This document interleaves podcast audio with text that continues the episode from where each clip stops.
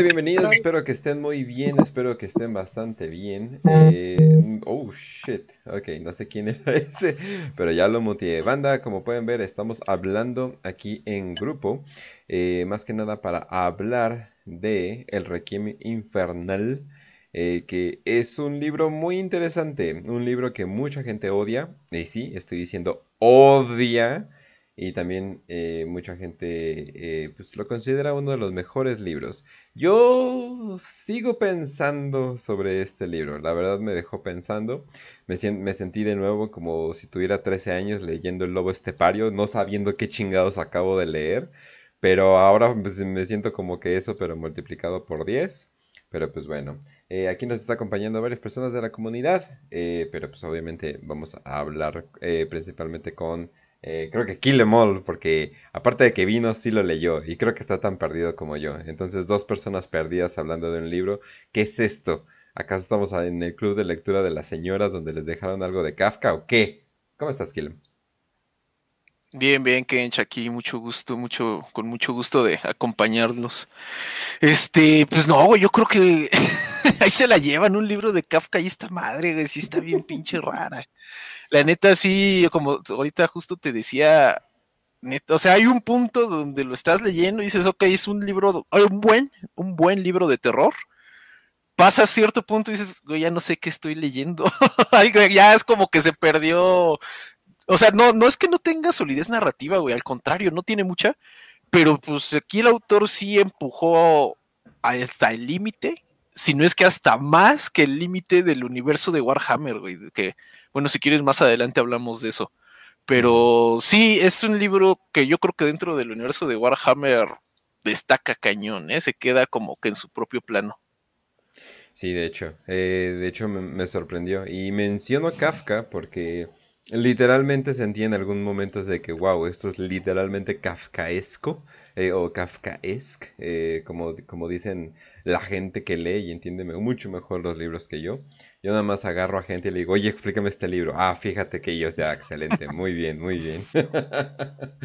Pero sí, pero bueno, ya no voy a decir más de cómo fregados hago la voz, pero pues bueno, entonces...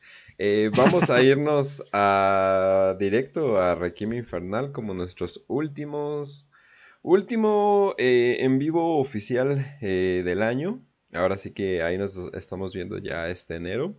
Eh, Facio se va de vacaciones. eh, yo pues te, te tengo vida. eh, entonces vamos a estar haciendo muchas cosas. ¿Tú, Kill, tienes planes? ¿O es un plan de estar en boxers jugando? eh, ¿cómo se llama? Vermintide 3? Eh, ¿cómo se llama? Dark Tide. Este, eh, Dark ajá. ojalá, en él, yo soy este pinche wage slave, entonces mi plan de vacaciones es trabajar. Uf, qué horror. Tristeza, pero así es la vida en el mundo globalizado, ¿qué te digo? Increíble, increíble, increíble. Pero pues bueno.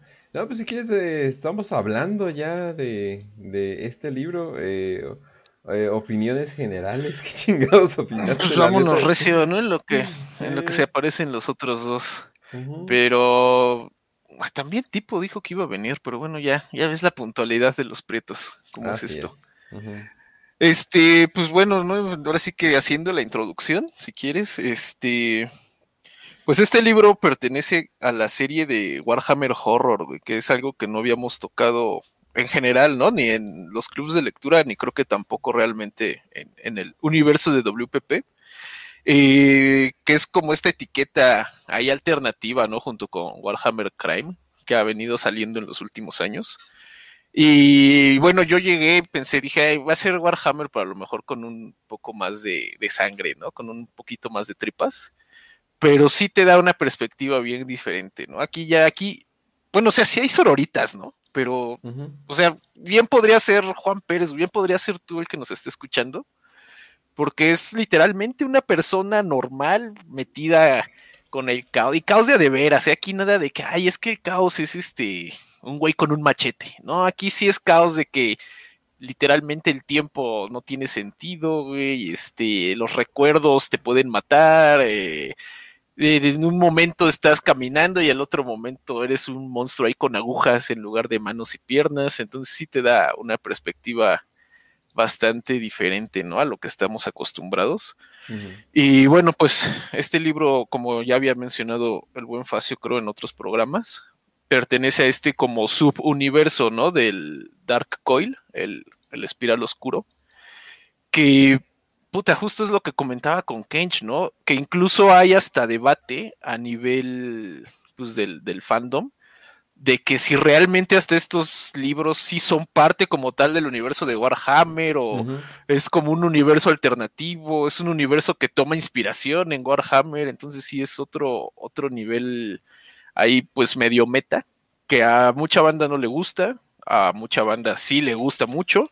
Yo todavía no me decido si me gustó o no. Sí, y de hecho, bueno, eh, algo importante también que mencionar es que este güey Peter, uh, Peter Fer... Feherbari. ah, Feherbari. yo pensé que te seguías Feherbari, pero no, Feherbari. Eh, Peter ah. Feherbari eh, como que creó, dijo, oye, me dan ganas de hacer mi propio universo, pero pues la neta nadie me va a pagar por eso, porque no, no soy tan conocido, entonces voy a hacer mi propio universo dentro ah. de otro universo.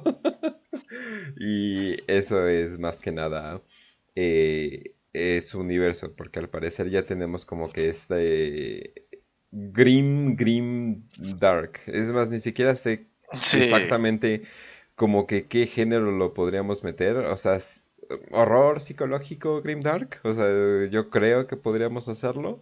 Pero el horror eh, en, la literatura ya lleva mucho tiempo que eh, está muy lleno de clichés y cosas por el estilo.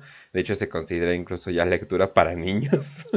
la mayoría de los libros de horror lo sacan para niños y adolescentes edgy que quieren acá así de, ah, mira, e-, en este capítulo matan a una persona, bien, bien hardcore, no mames, ¿no? Pero bueno, ¿no? Eh, pero no sé, ya tal vez ya se mudaron al anime o quién sabe, pero ya nadie lee, ¿no? Pero pues bueno. Entonces, ¿de qué se trata? ¿De qué se trata más en nada el libro? Y bueno, o sea, para las que nos piensen que nos, nos estamos yendo así de que no manches esta, esta novela así nada que ver. No, eh, es, una, es una hermana, es una hermana de la batalla, eh, parte de la, ¿cómo se llama? ¿De la Candlelight? No, ¿cómo se llama? De, Last Candle, perdón. Ah, eh, el candelabro de hierro, ¿no? No, es que hay varios, hay el de bronce, ah, el de hierro y no me acuerdo cuál era el otro. Bueno, o sea, pero sí es parte, ajá, y es, es una, es una hospitalaria, y pues bueno, pero a ver, si podemos darle un poco de sentido a trazos muy largos, ¿de qué se trata este libro aquí? Puta, pues. No sé. Qué bueno. no, no, no. Que me siento acompañado. ajá, si vamos a agarrar, digamos, desde un punto de vista 100% narrativo, realmente sigues como la historia de tres, tres, que tres personajes, facciones, por así decirle, que, bueno, al final del día es el viaje de regreso de un grupo de soldados de la Guardia Imperial que, bueno, van a, van a una misión, algo sale terriblemente mal y los van a llevar a un mundo de a un mundo de estos shrine, ¿no? Que son mundos este, ¿cómo se dice? Mundo templo, mundo altar, donde casualmente hay un hospital, ¿no? Que supone que es un hospital acá dos tres de, de caché reconocido donde los van a atender unas hermanas de batalla. El tema aquí es que a la par también aparece otro otro vato, otro güey, que está buscando a su hermana. Eh, al principio nos narran así una historia bastante ahí como que, que en su momento dices no tiene nada que ver, de un güey que está en un planeta donde hubo como una plaga de caos y termina, digamos, dentro de esta, de esta nave, ¿no? De esta misión de, de soldados que van a, aliviarse, ¿no? Que ya van a descansar, a que los curen. Y pues lo que vamos a ver a, grandes rasgos, pues es este, cómo empiezan a interactuar ellos con el caos, ¿no? Cómo eh, ven eh, cómo el caos empieza a filtrar de una forma hasta muy, muy, muy insignificante, ¿no? Poco a poco va creciendo.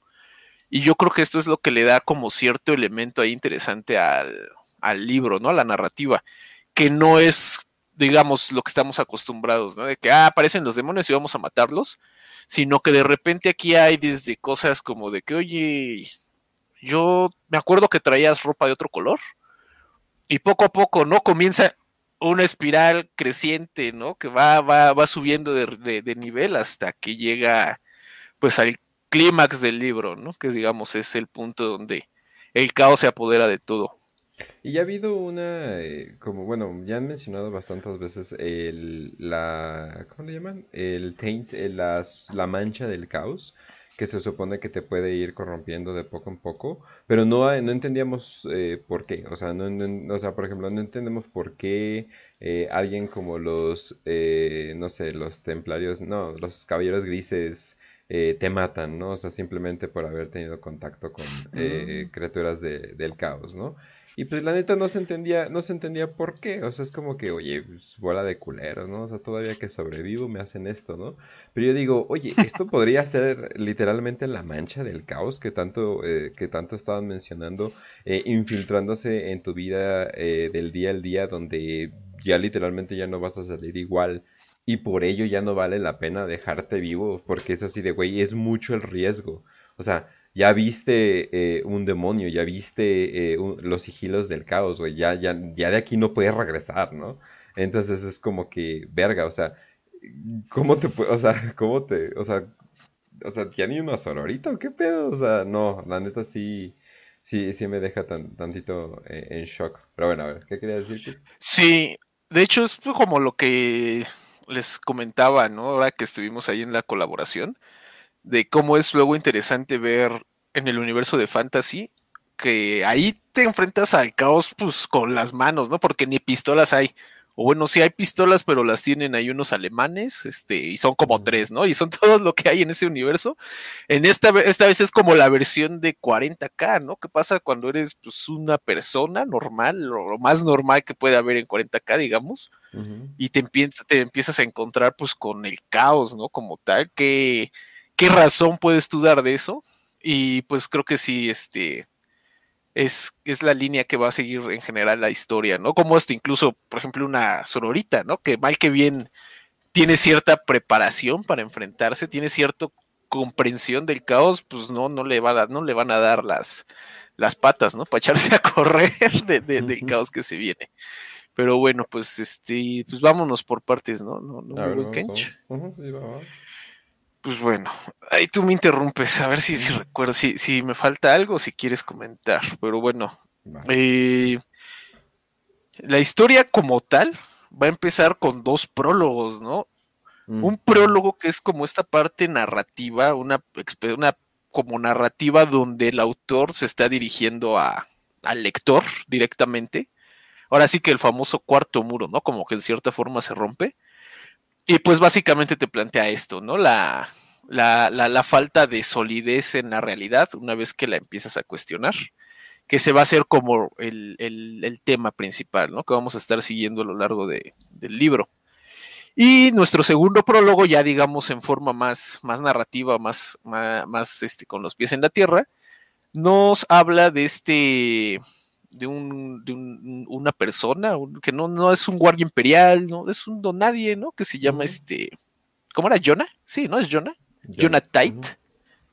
Ajá, que vive en un mundo donde efectivamente pues ya cayó, ¿no? La hubo una plaga del caos, el caos terminó absorbiendo el mundo y pues ya el mundo ahora sí que aquí ya chafeó, ¿no? El caos ganó, el caos invadió todo, mató a la mayor parte de la población otra parte de la población se quedó ahí como en forma como de cuando se murieron, ¿no? Muy similar a como luego como en la vida real cuando estalló la bomba nuclear en, Japón después de la segunda, eh, la segunda guerra mundial, cómo quedaron como las huellas, ¿no? Cuando la gente quedó pues este quemada, reducida a cenizas, su huella quedó literalmente plasmada, ¿no? En paredes o ahí en cualquier resto que hubiera cerca lo mismo va a pasar aquí, encuentras a la gente pues en su estado, donde como estaba lo que estaban haciendo y cuando iban al mercado, andaban en el camión y llegó la plaga del caos y quedaron todos como detenidos.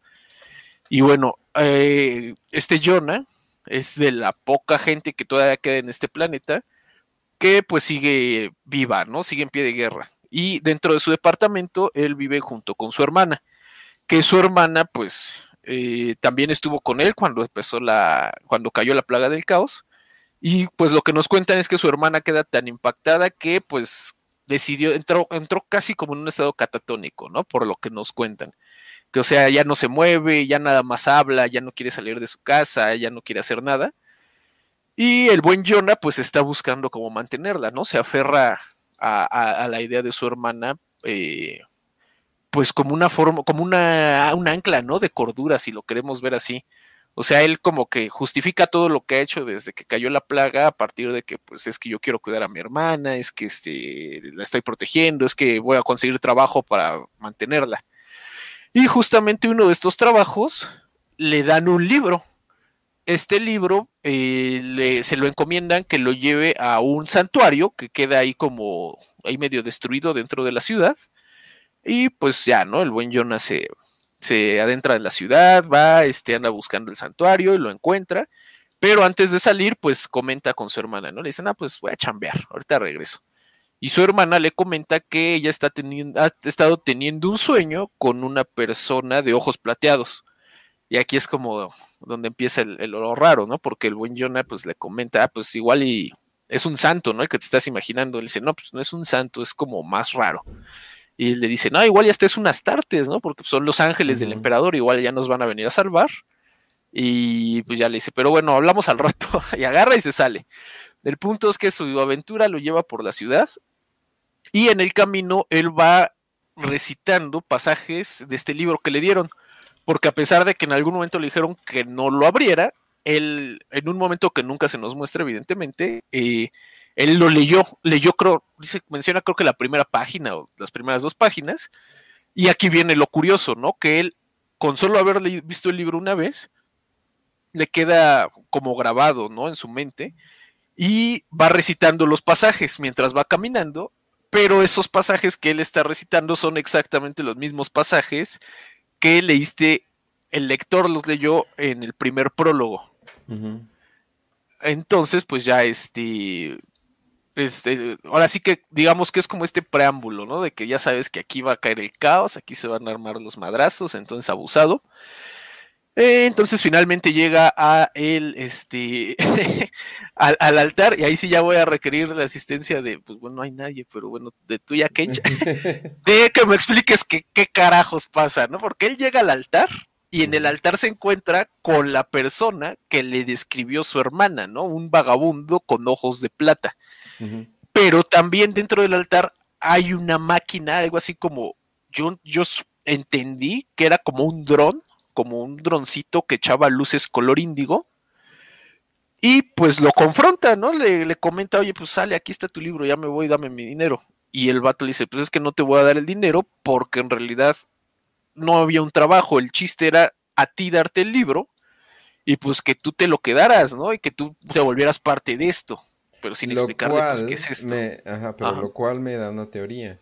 Eh, lo cual me da una teoría, o sea, que puede ser que ya estoy mal, es de que la hermana dejó de ser literalmente la hermana ya por mucho tiempo. Eh, que por alguna razón eh, murió en los ataques o algo por el estilo. Y estaba como que en modo mantenimiento y, y, algo, una pinche entidad o algo por el estilo eh, lo, estaba ahí, o sea, estaba ahí como que en, modo stand-by. Eh, estaba, en, estaba en modo stand-by, simplemente como que eh, esperando el, momento, el momento correcto. Y lo influyó para darle su misión principal, que era imprimir el libro que... ¿cómo, ¿Cómo lo puedo referir? Hay, hay, un término que se supone que, bueno, hay un término eh, de brujería, pero un poquito como que de brujería, un poquito como bourgeois, o sea, un poquito como, como de brujería fresa, que se supone que tú eh, le debes de dejar eh, algún hechizo a alguien, pero por ejemplo, él lo tiene que decir o él lo tiene, o él lo tiene que ver, algún tipo de sigilo, algún tipo, estilo como lo del mal de ojo y, cosas, y cosas así.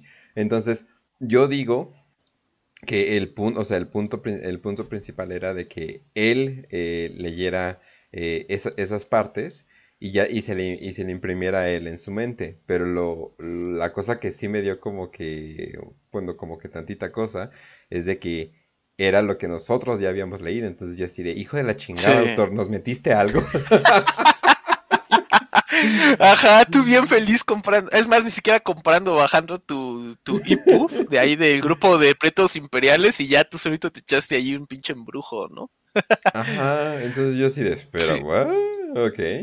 Sí, de hecho, ese tema se va, vamos a regresar literalmente al final, el mero final, el mero final. O sea, es que este es otro tema, ¿no? O sea, es, no se llama el, espiral oscuro, pues nomás así por mercadotecnia, ¿no? Literalmente hay un tema también como de circularidad, de, del uroboros, ¿no? Dentro de esta, de esta narrativa, que efectivamente, ¿no? Al final vamos a entender, no vamos a entender, nos van a explicar algo así de lo que pasó en realidad, pero solo es como en cierta forma entendible a raíz de lo que vamos a ver hasta el final, ¿no? Y el final va a dar lugar al principio, pero bueno, se lo vemos más adelante. Total, que el chiste es que le pegan un tiro al buen Jonah, nada más así como de mala onda, pero el buen Jonah resulta que no muere, ¿no? Sino que a pesar de que él ve su muerte, después de un rato regresa en sí mismo y se da cuenta que sigue bien. Lo único que le queda es una pequeña cicatriz en el. entre su frente, entre los dos ojos.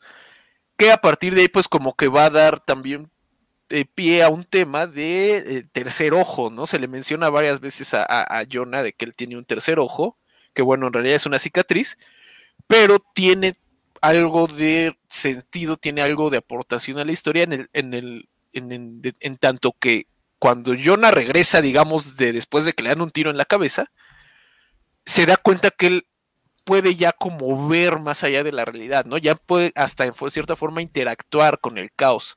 Porque pues cuando él se va, lo primero, bueno, cuando él despierta, lo primero que se da cuenta es que número uno ya no está el, el extraño de los ojos de plata con su dron, que su dron tenía también como un efecto muy hipnotizante. Ya no están. Y antes de morir, pues el extraño le dice pues que va a ver a su hermana, ¿no? Que va a ir a ver qué onda con su hermana, que lo va, a formar parte de su vida. Y pues Jonah se levanta espantado y pues se lanza, ¿no? Dice, sobres, voy a buscar a mi hermana. Y en el camino de regreso, el mismo camino que ya había él recorrido de ida y que nos había descrito, nos lo vuelve a describir, pero ahora ya con este tercer ojo, ¿no? Ya puede ver cosas que él no había visto en un primer momento y se da cuenta que, por ejemplo, estos seres, estas personas que se habían quedado como petrificadas en el momento en el que cayó la oscuridad, pues en realidad existen ahora sí como, pues, como goals, ¿no? Como fantasmas del caos. Y lo intentan detener en el camino de regreso a su casa y ahí termina ese prólogo, ¿no? Ahí ya este se termina el prólogo y comienza, digamos, la historia principal. Pero bueno, ya, ya llegó el buen Facio. Hay que saludarlo. Creo que solo se mete a escuchar, ¿eh? Por ahorita. ¿Nada más va a escuchar? Ah, bueno, ok. Bueno. Yo estoy, pero nada más para escuchar porque pues no hay mucho ruido aquí alrededor, entonces... No sé va, va, va. Bueno, ya hay, nada más si, tienes algo que... Te está saliendo chingón el, lo de narrador, ¿eh? El relato, pues vamos al principio, va para largo. Nada, si, si, ubicas alguna falta ahí a la verdad, o lo que podamos identificar como verdad, pues ya me nos interrumpes. Pero bueno, entonces pasamos a el, digamos, Oye, pero bueno, el grueso eh, de la... Interrumpiendo tantito, o sea, ah. eh, aquí es como que dices, ah, ok, está en otro plano eh, espiritual, literalmente, ¿no? Pero al mismo tiempo eh, tiene interacciones normales y es como que... Ah, aquí es donde me empiezo a perder, o sea, es como que... Yo, yo sí me quedo así como que, a ver, a ver, a ver, a ver, como, como, a ver, ¿cuál fue tu teoría? Pues cuando te estabas leyendo, no contando que ya lo estás como, bueno, ya estás en otra perspectiva ahorita. Güey, mmm, no, no, no, la verdad no, no, no, no desarrollé una teoría en ese momento. Si, literalmente yo estaba a la expectativa, ¿no? Me quedé, dije, es que, no, no, no, no cachaba mucho de lo que estaba pasando. Mi única idea era, en realidad en ese momento yo pensaba que iba a ser algo como senos, la verdad. Mm. O sea, el hecho de que nos describan hasta estas piezas como de tecnología, como el este dron de la luz índigo, a mí me sonaba senos. Y de hecho es algo que vamos a ver ahorita justo al principio que hay como este cambio de, jugada, porque en un momento sí te dan a entender como que es algo de, relacionado con los senos, pero después resulta que no. pero al final resulta que tal vez sí, entonces es así como mm, algo ahí hay curioso. Una combinación, ¿no? Ok, sí, pero bueno, eh, entonces a partir de ahí que continuamos ya con la historia como tal principal, que nos sitúa en un en un barco, que es el barco que se llama La Sangre de Demeter, o Demeter, no sé cómo se pronuncia, donde eh, nos pone esto en el nombre del planeta. ¿Recuerdas el nombre del planeta? Eh, no, no soy no, tampoco. Es un plan-. Ajá, No yo también. importa. Es un- Ujú. Sí, lo importante es que es un planeta que es este, un planeta altar, un planeta de la eclesiarquía, donde unas hermanas de batalla pues tienen su base de operaciones y este eh, y también está ahí el hospital. ¿Mandé? Bitarn, ¿no? Bitarn. Ajá. De hecho, ahí ahí hay como un. Bueno, sigamos. Ahorita lo vemos. El chiste es que, curiosamente, este planeta, su geografía nos la explican hasta como en un mapita. Bueno, su- una parte de su geografía, que es una serie como de archipiélagos, donde hay siete islas, cada isla con un, con un spire, o sea, con un, edificio muy alto. Y en el centro, un spire principal, ¿no? Que es como el- el templo principal. Y cada uno de estos spires, a su vez, aloja a ciertas instituciones, ¿no? Una es, tiene, hay como un área del Mechanicus, otra tiene a las hermanas de batalla, pero a las hermanas de batalla que son hospitalarias, otras que son a las hermanas de batalla, pues de batalla. Si no mal recuerdo, hay una que tiene hasta un capítulo de Space Marines, que son el capítulo radiante, que también va a tener un papel ahí importante, pero muy chiquito. Y bueno, eh, el chiste es que hay una parte de que este es un mundo de eclesiarquía es que pues hay la parte ritual está muy muy muy arraigada, ¿no? Tiene raíces muy fuertes y entonces es como parte de la tradición que tú no puedes aterrizar en el spire que quieres, sino que hay un puerto donde todas las naves aterrizan y tienen que cumplir un peregrinaje en un barquito que los lleve ya al spire que al que vamos a al que quieren ir que en este caso es donde nos pone en el, en el barco que es la sangre de, de ¿no? Que es este, donde viene todo un grupo de guardias imperiales que están muriendo a una velocidad pues importante, ¿no? Va, va, va mermándose su número, que pues van a ser atendidos. ¿Por qué van a ser atendidos? Porque este grupo de la Guardia Imperial son lo que se conocen como los Breachers, ¿no? Que son estos... Eh. Ajá, que será como soldados que, que toman, eh, hacen abordajes de Space, de Space Hulks, ¿no? Y de naves senos, cosas así que encuentran ellos en el espacio. Y pues son acá la cabeza de, de lanza, ¿no? Ellos, la punta de lanza, ellos se avientan, literalmente pegan en los cascos de las naves, los abren así con sus eh, maquinaria especial, herramientas especiales ahí de, de Breachers, y entran y pues se ponen a repartir vergazos, ¿no? Por donde puedan. Mucho, El tema es que estos... mucho Ajá. combate cercano, CQC, o sea, todo eso. Exacto. Mm. Y de hecho ese CQC les va, va a tener efectos demasiado... Termina mal, güey. Ter- Termina muy mal. Porque ellos entran a una... a un Space Hulk, a una nave, a un pecio, que ellos van a, a- a bautizar como el, el Razor. Y eh, ellos entran y lo describen pues como esta nave de, de apariencia y de textura como cristalina, o sea, es como una nave hecha de cristal. Nunca se nos explica exactamente quiénes son los que van adentro, o sea, solo te hablan de que hay ahí una especie como de, de senos, pero nunca te dicen, ah, es que eran Eldars, ah, es que eran Taus, ah, es que era otra cosa, No. simplemente sabes que son senos. Y pues ellos entran eh, y bueno, aquí viene como su composición, ¿no? Que son ah, una serie, un grupo de, de breachers divididos en pelotones. Cada pelotón tiene ahí como a su capitán, que son los que tienen como el mando, un mando ahí intermedio. Pero dentro de estos hay un, oficial, que es el oficial Bathed o Faced, Bathed, creo que era, se apellidaba, que nos comentan que pues es un vato que está como medio mutante, porque no es realmente un ogrete, pero tampoco es humano, ¿no? Dicen que es un humano gigantesco que aguanta putazos a lo loco, pero pues no está tan pendejo como, como para ser ogrete, ¿no? Ni tan deforme. Aunque sin embargo sí está un poco pendejo. Eso sí lo hacen, le dejan bien claro. Sin embargo, pues en este punto de que ese güey es como buen pedo, le cae bien a la banda, está grandote y los protege, pues muchos de los de los miembros de ahí de su escuadrón pues lo quieren un chingo, ¿no? Y aunque él no tiene como tal el rango más alto, informalmente él lleva como que las riendas de todo este grupo de Breachers. O sea, no pueden tomar decisiones los oficiales sin que él las apruebe.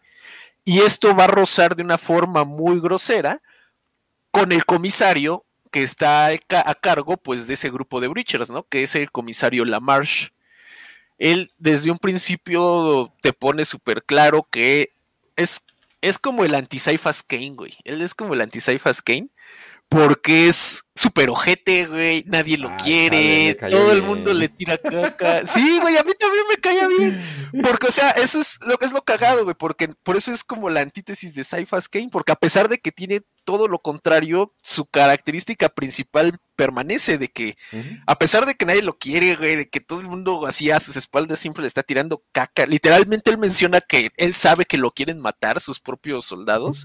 él sí los, él sí se preocupa, güey, sí se quiere y a lo largo del libro vas a ver que ese güey, de hecho es como que, que da, quiere dar la vida por sus soldados, pero pues él no tiene el carisma de Cyphers Kane, ¿no? Entonces, pues él se, ajá, se apega al, reglamento de los comisarios y pues es bien ojete, ¿no? Más bien la banda lo, lo, percibe como alguien ojete. Y pues se da, da pie a esta como interacción bien curiosa, ¿no? De que dices, güey, es alguien que le, me caes mal, pero sin embargo tú estás leyendo en la narrativa que ese güey te quiere un chingo, ¿no? quiere así hasta dejar la vida por ti, pero pues su, tropa lo odia, entonces sí te da lugar ahí como a un, a un este personaje bien, bien interesante, ¿no? Muy curioso. Que bueno, en este punto no va a tener todavía tanta, tanta protagonismo, pero pues simplemente él nos sirve como, como introducción, ¿no? Nos platica la situación desde cómo abordaron el, el, el, el Space Hulk, como realmente todo iba como una misión rara, o sea, ellos sabían que había algo fuera de lo común, pero nadie quería estar.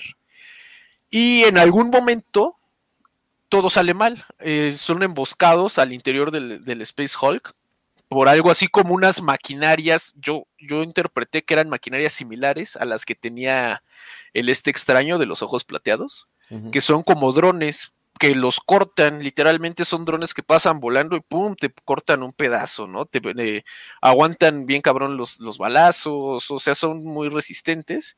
Y básicamente los drones destruyen, ¿no? Aquí al grupo de, de, guardias imperiales, de los Breachers. Y pues eso, los pocos que sobreviven alcanzan a escapar y pues ese es el resultado, ¿no? Que los dejan hechos mierda, los tienen que llevar a, a, un lugar a curarse y pues lo más cercano es acá el mundo de las hermanas de batalla y pues ahí van a, recibir la atención médica que requieren. Y junto con ellos viene, pues digamos, lo más cercano que tenemos una protagonista en esta historia, ¿no? Que es esta Asenat. Asenat también es un personaje bien interesante, una hermana de batalla, que viene en un rol de hospitalaria, ¿no? Ella viene cuidando a la compañía, era la, la compañía Darkstar, así se llamaba, ya recordé, los, los Breachers imperiales. Y entonces ella viene como que cuidándolos y nos comentan pues que por ejemplo ella es ya tan querida por su... No es muy efusiva, pero es muy cálida y hace sentir bien a la, gente. Es muy, muy apreciada por todos los soldados, a tal punto que hasta medio la adoptan, ¿no? La, la, la quieren volver parte de ahí mismo de su compañía y le dicen la hermana Darkstar.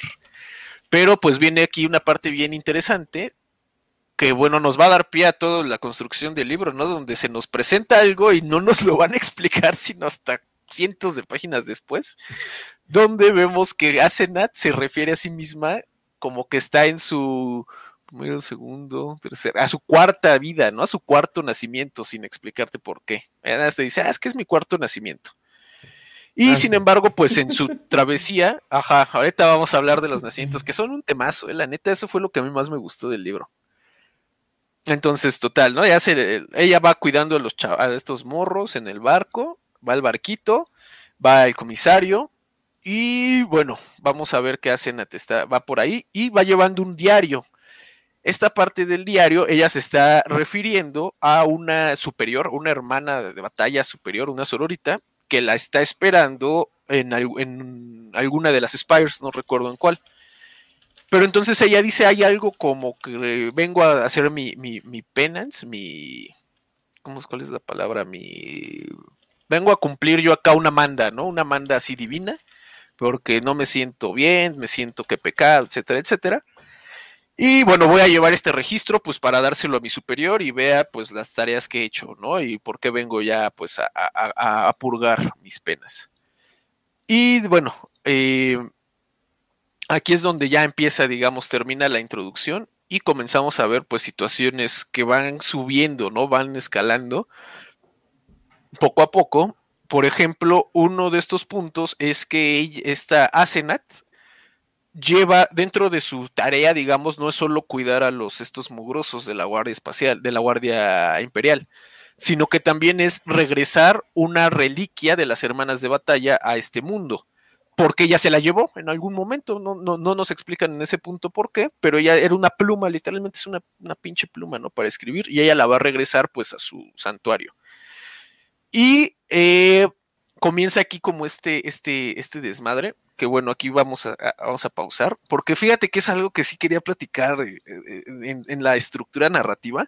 Uh -huh. Yo leyendo este, esta parte del libro, bueno, todo el libro en general, yo lo sentía muy identificado con todos esos juegos de terror de los noventas, principios de los dos miles. Uh -huh. Todo lo que era Silent Hill, Resident uh -huh, Evil. Uh -huh. Como que me, me, daba mucho esa vibra de que realmente es como, especialmente en la parte del barco, esta, esta eh, imagen, ¿no? De un personaje pues solitario que va caminando ahí como entre pasillos, este sustos por ahí, por acá, este, registros ahí epistolares, ¿no? Cartas, diarios, cosas así.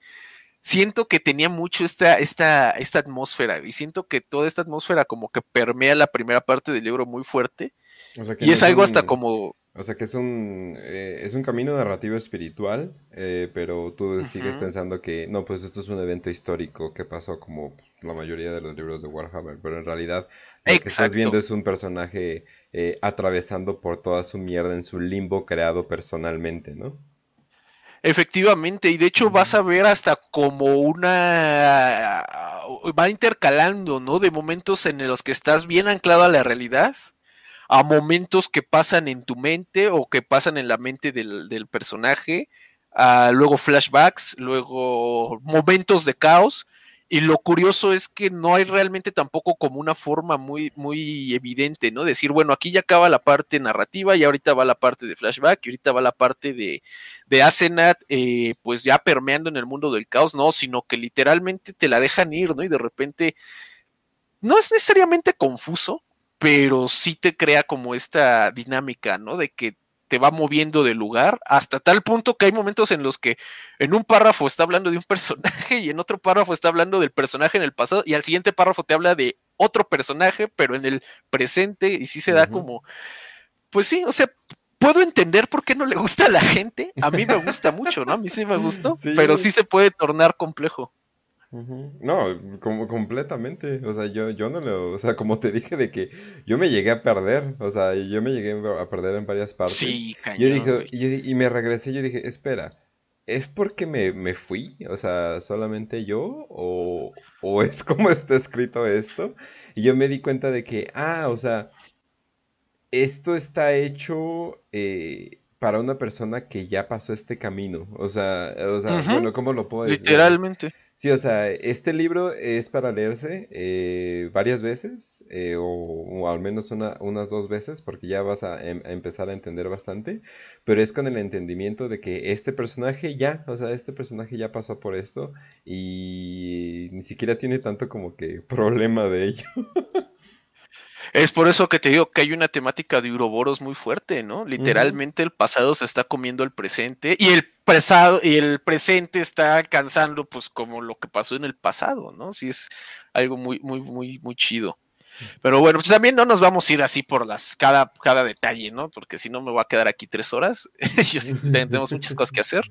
Pero bueno, entonces ya digamos que eso les da una muy buena este, introducción, ¿no? De qué nos estamos, de qué nos estamos jugando. Están en un barco, el barco se vuelve pinche Silent Hill, güey. Literalmente ella va, a haber momentos en los que va a estar caminando en el barco y va a ver que hay rituales satánicos y voltea y vuelve a voltear y no es un ritual satánico, es un ritual de, de la eclesiarquía, ¿no? Pues así de que, oh, lo mismo pasa cuando ella ve como imágenes de santos de repente los ve como demonios, a los, pero o sea, ni siquiera es como, ah, bueno, me cambiaron al, santo por un, por un mono de cinch, ¿no? Sino que al contrario, ella ve dentro de los mismos santos que se le están poniendo enfrente, ella pues ve como este segundo plano, ¿no? Ya medio, medio demoníaco, medio acá, este, herético, dentro de los mismos santos, ¿no? De las mismas representaciones de las cosas divinas. Y esto no es necesariamente algo, algo así de, ah, es que Cinch, ya te vi pinche Cinch que estás ahí atrás. No, literalmente tiene mucho que ver con el contexto del personaje. Porque, pues vámonos de una vez, vámonos tendidos, ¿no? Eh, lo, de los nacimientos. A lo largo de esta historia, se nos va a ir entremezclando flashbacks con el presente, pero para entender por qué Asenat está viendo el presente de esa forma, ¿no? No lo, no lo ve por lo que es, no se queda en la apariencia, sino que penetra más allá. ¿A qué se debe esto? A que pues Asenat ha llevado una vida que la ha llevado por varias etapas, que son sus famosos nacimientos. Estos nacimientos nos llevan desde, por ejemplo, cuando Asenat es, es reclutada por las hermanas de batalla y comienza a recibir su entrenamiento y se vuelve, pues es una hermana de batalla, digamos, estándar, ¿no? Que sí tiene como cierta formación hospitalaria pero pues también tiene formación pues, de pinche batalla, ¿no? Y se sabe meter a, los madrazos y anda ahí cargando su Volter, güey, o sea, no, no, le, no le saca los vergazos. Pero una parte aquí chida, bueno, no chida, ¿no? De hecho, todo lo contrario, una parte bastante tétrica es cómo nos platica la, eh, la, experiencia, ¿no? De ser una hermana de batalla, el entrenamiento, cómo lidia con esta, con su, digamos, entrenadora, que, ojo ahí, este, ¿cómo se llamaba su instructora, Kench, te acuerdas? Palatine Bathory. ajá, güey, pues pinche doncella de Bathory, ¿no? Sí, exactamente. Ya iban las, referencias se, me, se, me, fue el primer nombre, pero escriben Bathory, pero como... Como de Ajá, pero mal escrito, ¿no? No, no, no, no, no, como ¿Ah, se debería de ah. Porque se supone ah, que no es, se supone que no es Bathory, se supone que es Vathory, o sea, como, como es que hay algo tienen que como que con un H por ahí. es como VHF, o sea, junta las tres letras y Vathory, o sea, se supone que como que lo tienes que decir así. O sea, si quieres sonar como un pinche villano, haz esa pinche pronunciación, pero a, más no. Y te tienes que agarrar los bigotes, ¿no? Y así darles vuelta mientras lo dices soy Mr. Para ti. Es como que, ay, güey, ¿no? Pero sí, yo dije, ah, caray, será algún tipo de referencia porque como que no me, no me brincaba, ¿no? Pero para los que no sepan, eh, uno de los más grandes eh, asesinas seriales de toda la... ya ni siquiera asesinas seriales, sino asesinas masivas, o sea, literalmente, eh, fue la princesa de la sangre, la princesa Bathory, que mataba constantemente a sus súbditos, torturaba gente por diversión, etcétera, etcétera, y lo hacía por lo hacía por hobby, o sea, era una persona que sabía cuáles eran las cosas que le divertían y torturar gente pobre era de sus era de sus aficiones número uno y también se bañaba en sangre porque pensaba que le dejaba eh, una piel muy muy muy muy bonita. Eh, lo cual es mentira, porque de hecho hay demasiado hierro y te jode la piel, pero pues bueno, eh, yo pensaba que sí, yo dije, ah, tenía sus motivos. Digo, es difícil conseguir la sangre, pero más seguro bien, si la tienes. No ser pobre, tener una dieta decente en esa época, eh, y, o sea, eso es como que, wow, te ves maravilloso, ¿no? Es como que sí, güey, no tengo que trabajar todo el día y como decentemente, es como que, wow, increíble, ¿no? Es como los güeyes. Un lujo gigantesco. Hace poco, sí, hace poco un güey en, en el gym así de. Eh, le preguntan así de, oye, ¿cómo te ves bien? Pues pendejo, me la paso aquí todo el día. Y yo así, ah. yo dije, ese güey tiene sentido. ese güey tiene mucha razón. Sí, no tengo que trabajar. Hasta yo, güey, me vería como pinche morro de 20 años a pues esta altura. Sí, exactamente. Pero bueno, y de hecho, pues como la describiste, le es, encuadra perfectamente en el personaje, ¿no? Aquí ya en el que regresando a la historia, Bathory te la pintan que es una vieja culerísima, güey, culerísima, mal pedo, hasta tal punto de que causa que la mejor amiga de, eh, eh, de Asenat se suicide. Porque, o sea, ella no, no es, no es Al menos no en apariencia, no es acá de torturar y matar a gente a lo pendejo y algo así, sino que simplemente comentan que la disciplina, ¿no? Los castigos a los que sometía a la gente, sí había algo de tortura, pero digamos que era una tortura que ella justificaba, ¿no? Así de, güey, te estoy torturando porque, para que te pongas chingón, ¿no? Y, te, y puedas servirle bien al emperador y pues crea una, un, complejo en sus estudiantes, ¿no? A tal punto de que pues estudiantes así de, güey, o sea, me están torturando, pero me torturan porque yo soy un mal, una mala sierva del emperador, ¿no? Sí, está bien dicho, pues, supongo que sí. Entonces, pues eso causa en un momento que esta escena, pues recuerde, ¿no? Cuando dice, güey, ya voy a regresar aquí a donde yo me entrené. Y verga, Blanca, tengo miedo porque pues por esta Bathory se murió mi, mi amiga. Y aquí viene el primer punto acá de, caos, güey. Que Bathory está, Bathory, Asenat está pensando en eso y le, como que le cae el 20 y dice, espérate, espérate. Mi amiga no se murió, mi amiga no se suicidó, mi amiga por ahí anda, güey. Así, pues, no mames, ¿por qué digo que se suicidó? No, no, no, todo está bien, güey, mi amiga ahí está chida. No, pues qué bueno, ya luego la veo. Entonces hay como que empieza a ver este tema de, de que, güey, ¿qué, tanto de lo que te acuerdas es cierto y qué tanto de lo que te acuerdas es falso. Entonces es algo ahí que va a tener su... O todavía no ha pasado. Ajá, exactamente. Y bueno, eh, otro punto ahí relevante de ahí están torturando a la pobre Asenat en el barco, está pasando por un chingo de cosas bien horribles, unas descripciones acá como de rituales sadomasoquistas, güey, de banda perforada de los ojos. Y entonces dentro pues de estos fenómenos tan raros que ve Asenat, pues se da en un momento tinta, alguien le pasa la noticia de que pues güey, mataron a unos pendejos, ¿no? Ahí en el barco que ella creía, a unos güeyes de la eclesiarquía, pues amanecen muertos, así de, güey, pues ¿quién los mató? No, pues no sabemos, güey. Pero lo que se encuentra por ahí es que en la escena del crimen está la, esta reliquia, ¿no? La pluma de, las hermanas de batalla que ella tenía que regresar. Pues se queda sacada de onda, dice, no, pues quién sabe. Igual dentro de otras pinches de ahí de sus torturas por las que pasa, se encuentra con un sacerdote, con un sacerdote de la eclesiarquía que también está en el barco. Él anda como ahí, como en su pedo, ¿no? Así como que pagó su pasaje y se subió.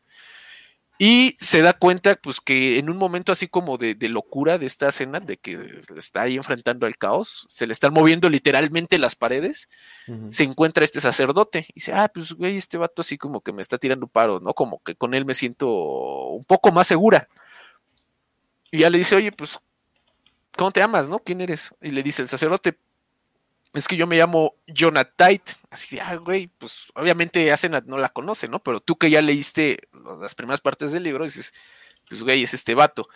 Y casualmente trae ahí como una pinche protección, güey, para que no vean que trae, pues también tiene una cicatriz igual que, que Jonathan al principio, ¿no? Que bueno, les voy a adelantar, ¿no? Sí es el mismo pendejo, o sea, no, no hay misterio ahí, ¿no? Sí es el mismo. Pero pues bueno, ahora te das cuenta que Jonah también está ahí, dentro del barco y pues le preguntan, oye, ¿y tú qué vienes? Tú eres, por algún motivo, él ahora es un sacerdote de la eclesiarquía.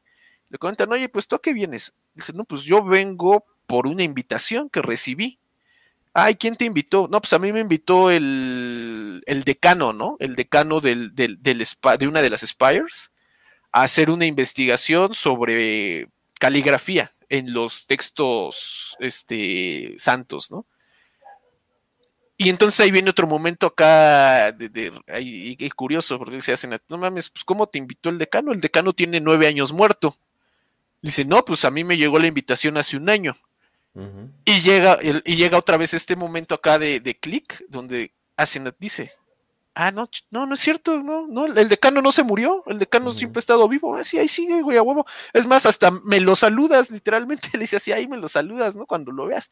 Ah, sí, sí. Pero entonces ya como que entre todos estos sucesos, en un momento eh, bajan del barco por fin.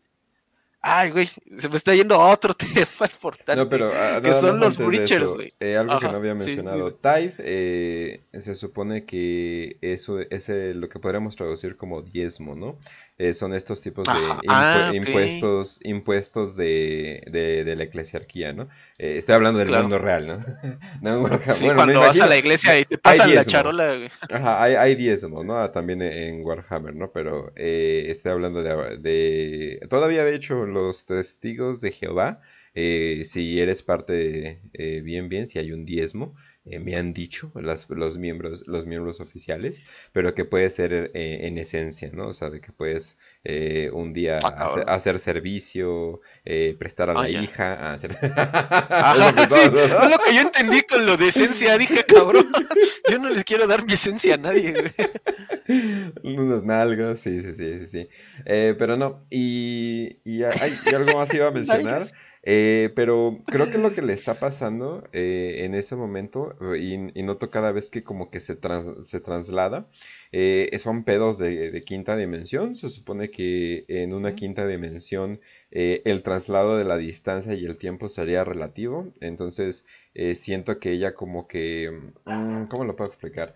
Eh, como el túnel de arcoíris de Castlevania, para los que vieron el anime de Castlevania, para que, para, para explicárselos, de que literalmente puedes ir viajando, bueno, creo que ahí viajan por realidades alternas o dimensiones, creo, eh, pero se supone que, se supone que no más hay una y se supone que va por el tiempo, entonces creo que por eso ella está confundida, pero está buscando como que una manera de confrontar eh, lo que todavía le acecha internamente, ¿no? Estas son teorías, banda, no tengo idea de qué leí, ¿ok?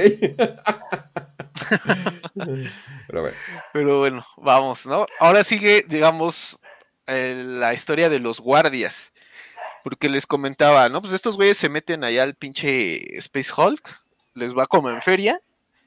Y cuando están ahí en la en el barco, que pues ya se los van a llevar, porque para esto, en la vida real, no sé si han viajado en barco en la vida real, viajar en barco es lo más lento del mundo, güey. o sea, Sí. literalmente para cruzar, por ejemplo, de ahí de Los Cabos, que es la punta de Baja California Sur a, creo que es Sinaloa o Sonora, no me acuerdo, tarda como 11 horas, así de, güey, es un cachito, ¿por qué va a tardar 11 horas? Es Pero que- bueno. Es como, es que es lo cagado, porque no sé si has estado en barcos, pero literalmente con la mano puedes mover, o sea, si te apoyas en algo, tú puedes mover barcos gigantes, o sea, eh, o sea, no, o sea, no es nada. Pero tú dices, bueno, pero pues lo extrapolas a los motores y pues no se necesitaría tanta fuerza para moverse, ¿no? Pero el pez de que sí, no toma ma- nada para que te muevas. El problema es de que como que hay un límite, o sea, como que eh, no, no, no va para más, pues, o sea, si quieres, Ajá. o sea, lo mejor que podrías hacer es confiarte del viento, pero el problema es de que el viento y la marea casi nunca está a tu favor cuando quieres. Eh, lo cual, oye, Supongo. oye, lo cual también puede ser como un tipo de alegoría, el mar, mar de las almas. Mm, De hecho, de hecho sí, eso es- no lo había pensado, ¿eh? Ah, Mira, ya estamos descubriendo acá los puntos curiosos. Entonces vamos Pero bueno. para este, para este libro. Que por cierto, eh, saludos a tipo cualquiera que ya entró la llamada. Buenas, buenas. Tipo, No, hombre, bueno me quiero escucharlos para ubicarme dónde andan, en qué parte de la novela, porque no mamen, güey. Pinche novela. Apenas Barco Tiles. Saltos del tiempo, todo culero, güey. Pero bueno. vamos a llegar al final, güey, a cuando ya se bajan del barquito. O sea, es el principio, güey. Ah, El chiste es que, ¿por qué les digo del barco, güey? Pinches este, sorpresas así de citadino, ¿no? De pinche güey que en su vida nomás se ha subido una trajinera aquí en Xochimilco. Pero, porque se tardan 11 días, güey. O sea, se supone que nada más tenían que bajar y tomar el barco, pero les toma 11 días llegar a, a donde van, güey. Entonces, en esos 11 días se hace un pinche, una matazón, güey, de pobres guardias imperiales que se están muriendo y te platican cómo van sufriendo así de la enfermedad y pues sí se oye horrible, ¿no? Pero aquí viene algo bien, bien interesante porque mientras ellos están enfermos, están muriendo, ven moscas, ven que hay moscas ahí rodándoles y se dan cuenta que como que cuando ya te vas a morir, se te paran más moscas, ¿no? Se te están subiendo más moscas. Y pues al más mosqueado de todos es el buen este Based, no me acuerdo de su pinche nombre, Bates, le voy a decir Bates, güey, porque no me acuerdo. El buen Bates, güey, el que era medio ogrete, que era casi ogrete, es el que le están volando más moscas. Entonces, pues en un momento, el buen Bates está pues ya mal viajando, está mal vibrando ahí en sus sueños. Pero entonces en sus, él, él empieza a recordar cómo pasó la situación, cómo, qué pasó cuando subieron ahí al, al, al Space Hulk. Y entonces, pero él lo, a pesar de que él lo está viendo como en primera persona, su recuerdo es nítido de todo lo que va a pasar, entonces él y está comenzando a intentar cambiar, ¿no? Por algún motivo él en su sueño siente que puede cambiar los resultados. Y en algún momento se da cuenta de que mientras él sueña lo que pasó en el Space Hulk, puede cambiar el futuro, ¿no? o más bien el presente. Porque, por ejemplo, él recuerda que él por salvar a uno de sus compas, dejó que otro muriera. Entonces, en su sueño, él intenta salvar a los dos y se da cuenta que en realidad solo puede salvar a uno, pero elige salvar al que originalmente se había muerto. Y cuando él regresa de su sueño, se da cuenta que el que está ahora ahí es al que salvó en su sueño, ¿no? Y el otro pendejo se murió.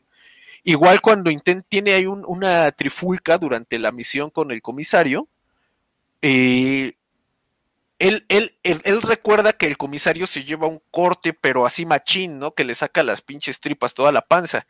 Entonces él en su, él, en su sueño intenta de nueva cuenta salvar al comisario, pero no lo logra. Pero en lugar de que pues le lleven acá un pinche corte macizo, nada más le mochan una pata. Y cuando él regresa al, presente, pues se da cuenta de que este tiene él tiene una pierna prostética ahora el, comisario, ¿no? Ya no tiene el corte tan macizo. Entonces, aquí viene como, yo en su momento no entendí muy bien qué estaba pasando, porque de hecho esta parte de los sueños no se vuelve a referenciar a lo largo del libro, pero creo que juega mucho en esta parte de que te dan a entender de que lo sólido rápidamente se desvanece, ¿no? ¿En qué sentido? De que los recuerdos que, por ejemplo, tiene Asenat de su infancia, de la muerte de su amiga, de Bathory, de este, el, decano de ahí de los, del Spire, de las hermanas de batalla, como creía, pues son partes que la forman a ella, y sin embargo, en el presente, de un momento a otro, pues dice, ok, o una de dos, o no me acuerdo, o ya cambió, ¿no? Está cambiando el, mi pasado y está afectando el presente. Entonces, pues tengo que, descubrir, ¿no? A ver qué está pasando aquí, porque Asenath se da cuenta de forma vaga que lo que ella está viendo no es, es real y sin embargo no es lo que ella sabe que pasó en un momento. Entonces, de nueva cuenta, vemos aquí como con este Bait, pues está pasando lo mismo, ¿no? Él, él, se está dando cuenta que hay una forma en que él directamente puede intervenir, ¿no? En el pasado pero sin embargo vamos a ver que es porque Bait para este punto ya viene medio tocado por el caos, ¿no? Por algo le andan ahí volando las mosquitas. Y Bait va a tener hasta una misión caota dentro de pues toda esta trama, ¿no? Pero bueno, total, eh, en un momento terminan platicando esta Asenat con Jonah. El soldado pues común se crea muy listo hasta que las moscas le empiezan a hablar. Exacto. Y llegan a esta conclusión, ¿no? Ya, ya no se vuelve nada más como este presentimiento, sino que literalmente es algo que ya tienen ellos idea de que está pasando. El, este Jonah mismo dice, o sea, yo me estoy haciendo pendejo porque yo sé que ese güey se murió hace mucho, pero pues recibí la invitación. Pues yo no vengo a investigar lo de la caligrafía. O sea, yo literalmente vengo a ver por qué me está escribiendo un güey muerto. Que bueno, en teoría tengo entendido que esto ya como que hasta incluso tiene ramificaciones ahí con otras historias, ¿no? Del espiral oscuro. Pero no las he leído, entonces no les sé decir. Eh, un detallito nada más. Esta novela tiene un chingo de referencias con lo que es Fire Castle y lo que es la de. Ay, una puta novela de que tiene de los Gen Steelers. Nada más diré eso. Ah. Mm. O sea, literal, esta novela es como un. Eh, póngalo si. Ve la cronología Acabas de complicar todo, tipo cualquiera. Sí, es como, es como la de, supongamos, la que tiene un chingo de chistes internos a otras putas novelas. Y es como de, oh Dios, yo cuando la estaba leyendo me hice unas pajas mentales, güey, como no tienen una idea. Y no aguanté, la verdad. Eh, Cult of the Spiral Down. Eh, ajá, entonces es la que con la otra que también tiene ahí este conexión. Mm. Ajá, es que o sea, por eso es esto del espiral oscuro el, o el fejerbariverso, si lo quieren ver así, pues es como Pulp Fiction, güey, pero de Warhammer y de terror, güey. O sea, no es que tengan como influencia directa, pero de repente vas a ver ahí una mención, güey, de repente vas a ver un personaje de otra historia que por ahí va caminando, no sé, de ese tipo, ese tipo de interacciones hay en las historias. Pero bueno, digamos, con eso concluye nuestro primer gran acto, que es lo del barco, con esta Asenat y Jonah dándose cuenta, pues, de que sí está valiendo todo, está valiendo pito, güey, y que, pues, tienen que ver qué carajos está pasando. Y, pero pues ya se van a bajar del barco, ¿no? dicen, pues güey, de todas formas, al final del día lo que importa es curar a los de la guardia, o bueno, eso es lo que dice Asenath, ya si nos encontramos otra cosa, pues qué suave, ¿no? Y aquí vamos a brincarnos a, a un flashback, que es el del segundo nacimiento de Asenath, que es como esta subtrama que a mí en lo personal fue la que más me gustó porque te muestra qué tan culera es la eclesiarquía, güey. La eclesiarquía es de la verga. Y no es de la verga porque llegue un pinche padrecito y te pegue o te haga otras cosas. No, no, no, no. Sino porque la eclesiarquía, güey, pues, o sea, al final del día sí hay un elemento de fe, güey. Y los, los creyentes, el culto imperial, los practicantes del culto imperial y la eclesiarquía del culto imperial, sí se la cree, güey. Y ellos, todo el mundo dice que sí, vamos a salvar al pinche mundo, al, al vamos a rendirle culto al emperador, güey, vamos a seguir su visión, vamos a, purgar el pinche universo, que no sé qué tanto. Y esto nos lleva, ¿y eh, por qué se da esta situación de este primer flashback? Es porque cuando Asenath llega, las hermanas de la batalla la tratan de la verga, güey, no la quieren, así la, es una pestada, güey, hasta le dicen, no me acuerdo, le dicen de una forma medio insultante, ¿no? Que es la, la, que renunció, algo así le, le, apodan. Y esto nos lleva a su flashback de Asenat, donde nos mencionan que es porque Asenat era en un momento la estudiante más aventajada de esta Bathory. A pesar de que Bathory la torturaba, güey, la trataba mal, no la quería, le pegaba, etcétera, etcétera. Asenat, pues era una pistola y sabía curar muy chido y te hacía acá este, unas, unas, unas sobaditas aquí cuando te, te pinche torcías la pata, etcétera, etcétera.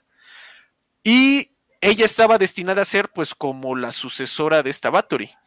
Sin embargo, un día a este mundo, donde está Senat y los estos Spires y las hermanas de batalla, llega un santo, un santo en vida, que es el famoso Father Deliverance, el padre, que padre salvación, ¿no? Sería la traducción correcta. Y ella, junto con todas las hermanas de batalla, pues quedan impresionadas porque este padre salvación viene desde una, de un peregrinaje que le ha llevado años y años. Y este llega, llega este al mundo. permítame un segundo, ¿no? Me están, tocando la puerta. No te preocupes, no te preocupes. Ahora sí que te toca tipo opinión. Oye, pero ah. opiniones, opiniones del libro general que a ti no te tocó. Bueno, resumen rápido, muy bueno, pero léanselo más de una vez. Conviene leerlo más de una vez. Ahorita ya me hiciste pensar de que tal vez necesito leer los otros libros también, pero así como eh, más que nada, creo que las referencias más obvias son en Fire Castle. Ah, y también hay uno, una referencia que encontré de un. Ah, se me fue el nombre del puto. Es una historia corta donde salen lo que son los marines de Malal, para que me entiendan. Es. ¿Mm? Ah, se me fue el ah, nombre. Los hermanos, los hijos de la malicia, ¿no? Son. Mm. Ándale, esos. También hay una referencia a ellos y. Y el capítulo de Marines que sale en la novela, en esta novela también sale en otra ah, novela. El, Chapter Radiant. Ándale. No, Capitulazo, ¿eh? Capitulazo. Que, ahorita, por cierto, estaba viendo que estabas empezando con lo que es el, la segunda vida, si no estoy mal, o como, no sé cómo ajá, se Ajá, el segundo, la segundo nacimiento. Sí, que ahí yo creo que va a salir una repercusión que es la creación de algo que... Ah, ¿cómo se diría? ¿Doble personalidad? ¿Triple personalidad? Ah, algo así, güey. Ajá. Ah, de hecho, vamos a, vamos a acabar el segundo nacimiento y lo discutimos porque yo también no entendí, güey. Yo también no tengo idea de qué chingados pasó ahí. Pero bueno, entonces llega el este peregrinaje del Padre Salvación. El Padre Salvación viene escoltado por un capítulo de Space Marines, que son el Chapter Radiant, que describen hasta su esquema de colores bien chido, ¿no? Porque es así como dorado, pero cambia de color cuando lo ves a la luz, güey. Que de hecho, evidentemente eso es como una alegoría para algo más. No sé para qué, güey. Ya perdí el. Ya abandoné toda la aspiración a interpretarlo de forma coherente. Porque de hecho, hasta algo bien curioso es que en sus sombreras, ya ven que pues todos los capítulos traen en una hombrera el símbolo del capítulo y en otra hombrera pues su función, ¿no? Si son soportes, si son vanguardia, etcétera, etcétera. Ella dice que esos güeyes traían obras de arte en, su, en sus sombreras. En una traían una obra de arte y en otra traían figuras abstractas que si tú las veías como, pues, como ilusiones visuales más o menos. Sí dije, ay, güey, esa, esa, ese esquema la neta se ve muy chido. O sea, me lo imagino muy chido, ¿no? Está original. Entonces, llega esta gran peregrinaje, este gran peregrinaje Asenat está ahí como pinche guardia inglesa, ¿no? Ya ven los pinches soldados ingleses que tienen que estar así paraditos y no pueden ni voltear ni nada. Ella está ahí parada, pero pues así con el rabillo del ojo está intentando ver el peregrinaje y pues ella espera ver a que el Padre Salvación, pues que es este santo, ¿no? Este gran miembro de la eclesiarquía, va a venir como en un altar, güey, acá vestido con un sombrerote y su báculo y no sé qué. Y del único que se da cuenta es de que va, no lo encuentra, pero ve que ahí caminando como cerca del peregrinaje va un, morro, güey, un chavo, un chavalo así, veintitantos, treinta y tantos años. Pues se le queda viendo, ¿no? Así de, bueno, ¿y este pendejo qué? Y el vato rompe el peregrinaje y se acerca a Senat y le empieza a hablar, le dice, no, pues qué onda, tú qué haces aquí, no, pues yo aquí ando cuidando, y le dice, a ver, ¿qué, tú, eres de este planeta? Sí, güey, le dice, a ver, atrás de ti, ¿qué, ¿qué Spire está, no? Tú estás parada en este punto, ¿qué Spire está acá atrás de ti? Dice, no, pues atrás está la del, la del Administratum. Ah, bueno, y, y al este, ¿cuál está? No, pues al este está tal. Y le dice, es que, ¿sabes qué?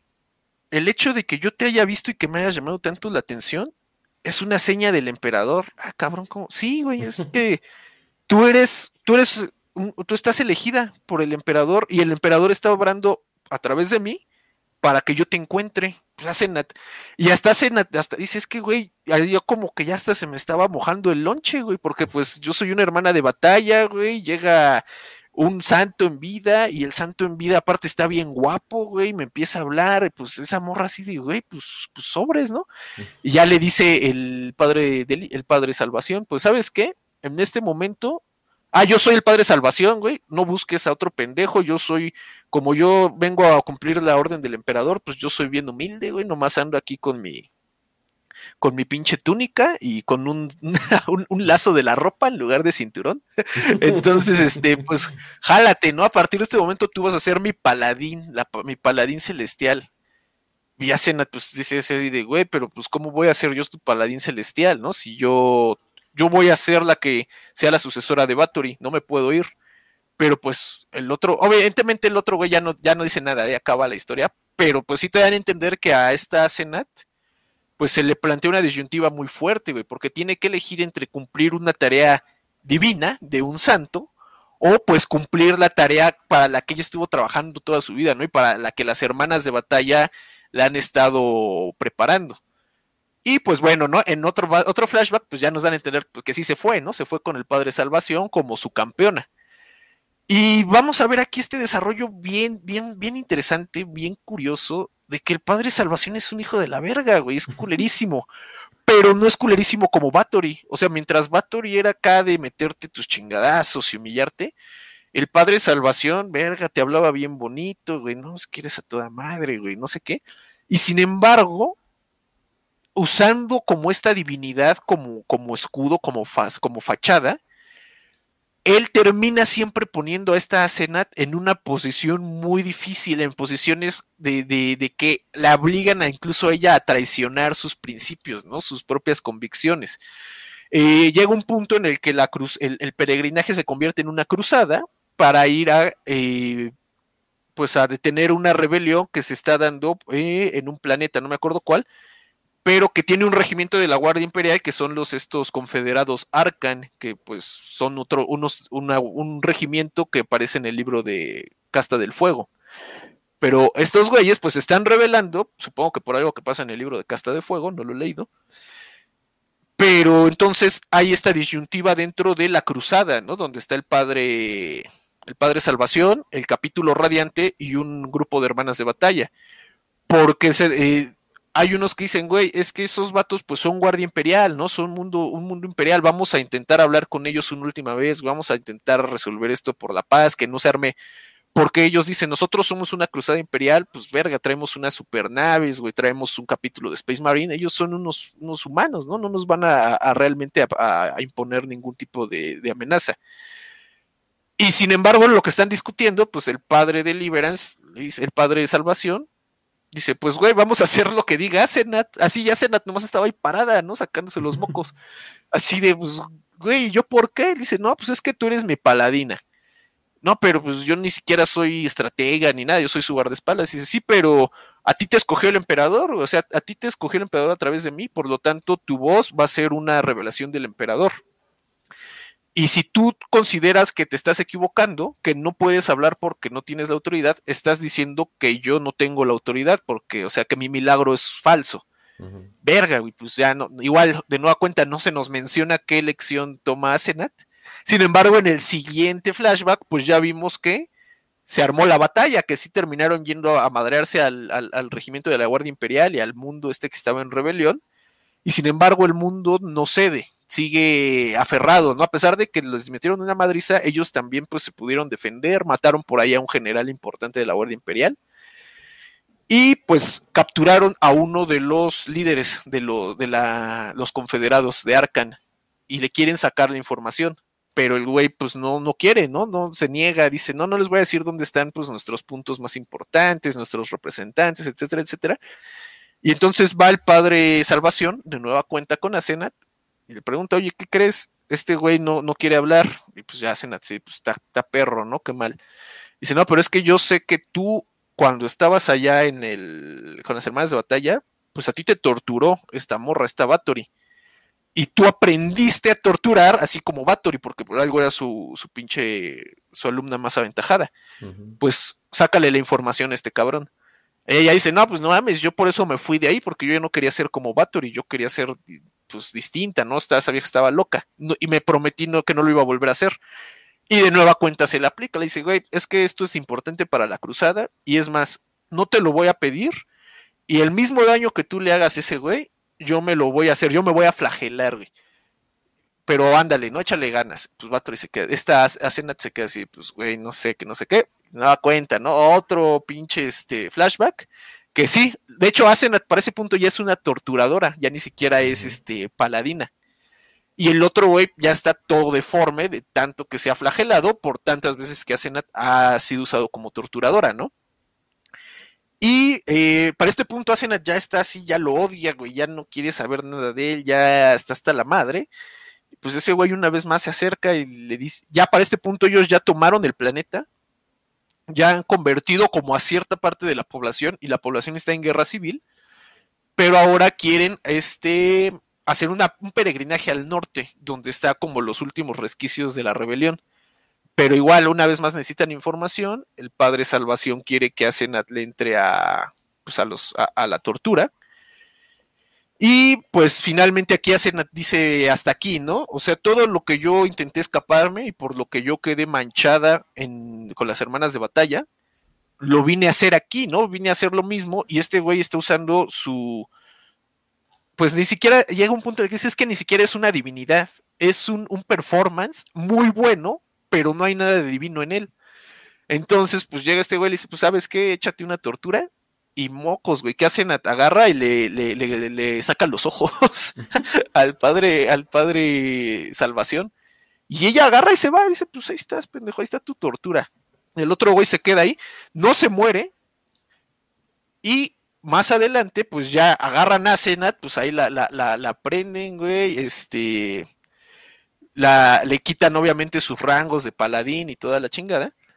Y la vuelven una de estas este, hermanas Repentia, ¿no? Que son estas hermanas acá como los Slayers de los enanos de fantasy, que pues nomás andan ahí medio encueradas y lo único que traen son su, su espada sierra, ¿no? Y que van a ser como una vanguardia porque pues ya se van a morir, ¿no? Para expiar sus pecados. Y curiosamente ahí nos mencionan algo, que el padre Salvación no murió ahí cuando le sacó los ojos Stassenet, mm. sino que sobrevivió y se fue como al norte en un último peregrinaje del que ya nunca se supo nada. Pero, ojo ahí, güey, el padre Salvación se queda sin ojos. y el otro güey que, Ajá, y el, el, güey que vio Jonah al principio de la historia sí menciona que tenía ojos plateados, pero que se veía que no eran de él, güey. Entonces, justamente me, estoy dando cuenta de esto. E, es, la fase donde ya te estás dando cuenta que todo es un ciclo. Ya porque hasta el propio Jonah se ve antes a sí mismo y ahora es, oh no. Y ahora te estás dando cuenta poquito a poquito de lo que está pasando.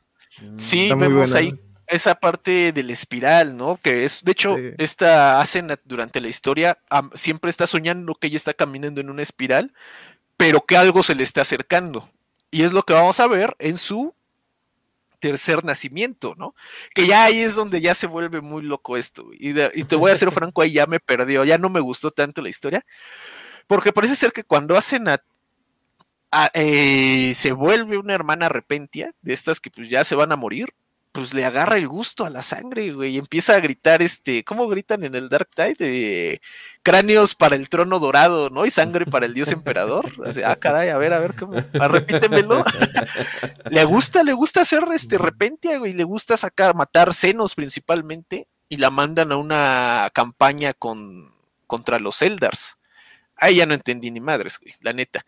Porque parece ser que también anda ahí madreándose, pero cuando ella entra como en este modo berserk, mm, tiene como una doble personalidad, o sea, crea una nueva identidad que le permite como sobrellevar todo lo que ha vivido cuando era hospitalaria y luego cuando era paladina, y ahora que es berserker como que ya ya se disoció, ¿no? Como que ella misma sabe cuando va a pelear, como que construye esta nueva identidad, pero esta nueva identidad también tiene como que su propia personalidad y es una personalidad que está hasta es antagónica a la misma Asenat, o sea, se vuelven dos identidades peleando como por el mismo subconsciente, ¿no?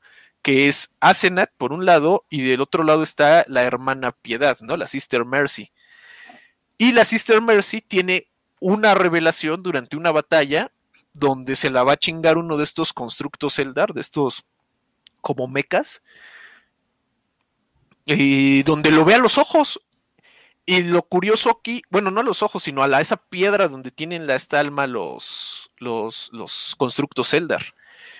Pero ella en esta, en esta interacción como que hay algo que le hace clic, que decide que ya va a dejar, como que va a volver a guardarse la personalidad de la Sister Mercy y va a volver a salir a Senat.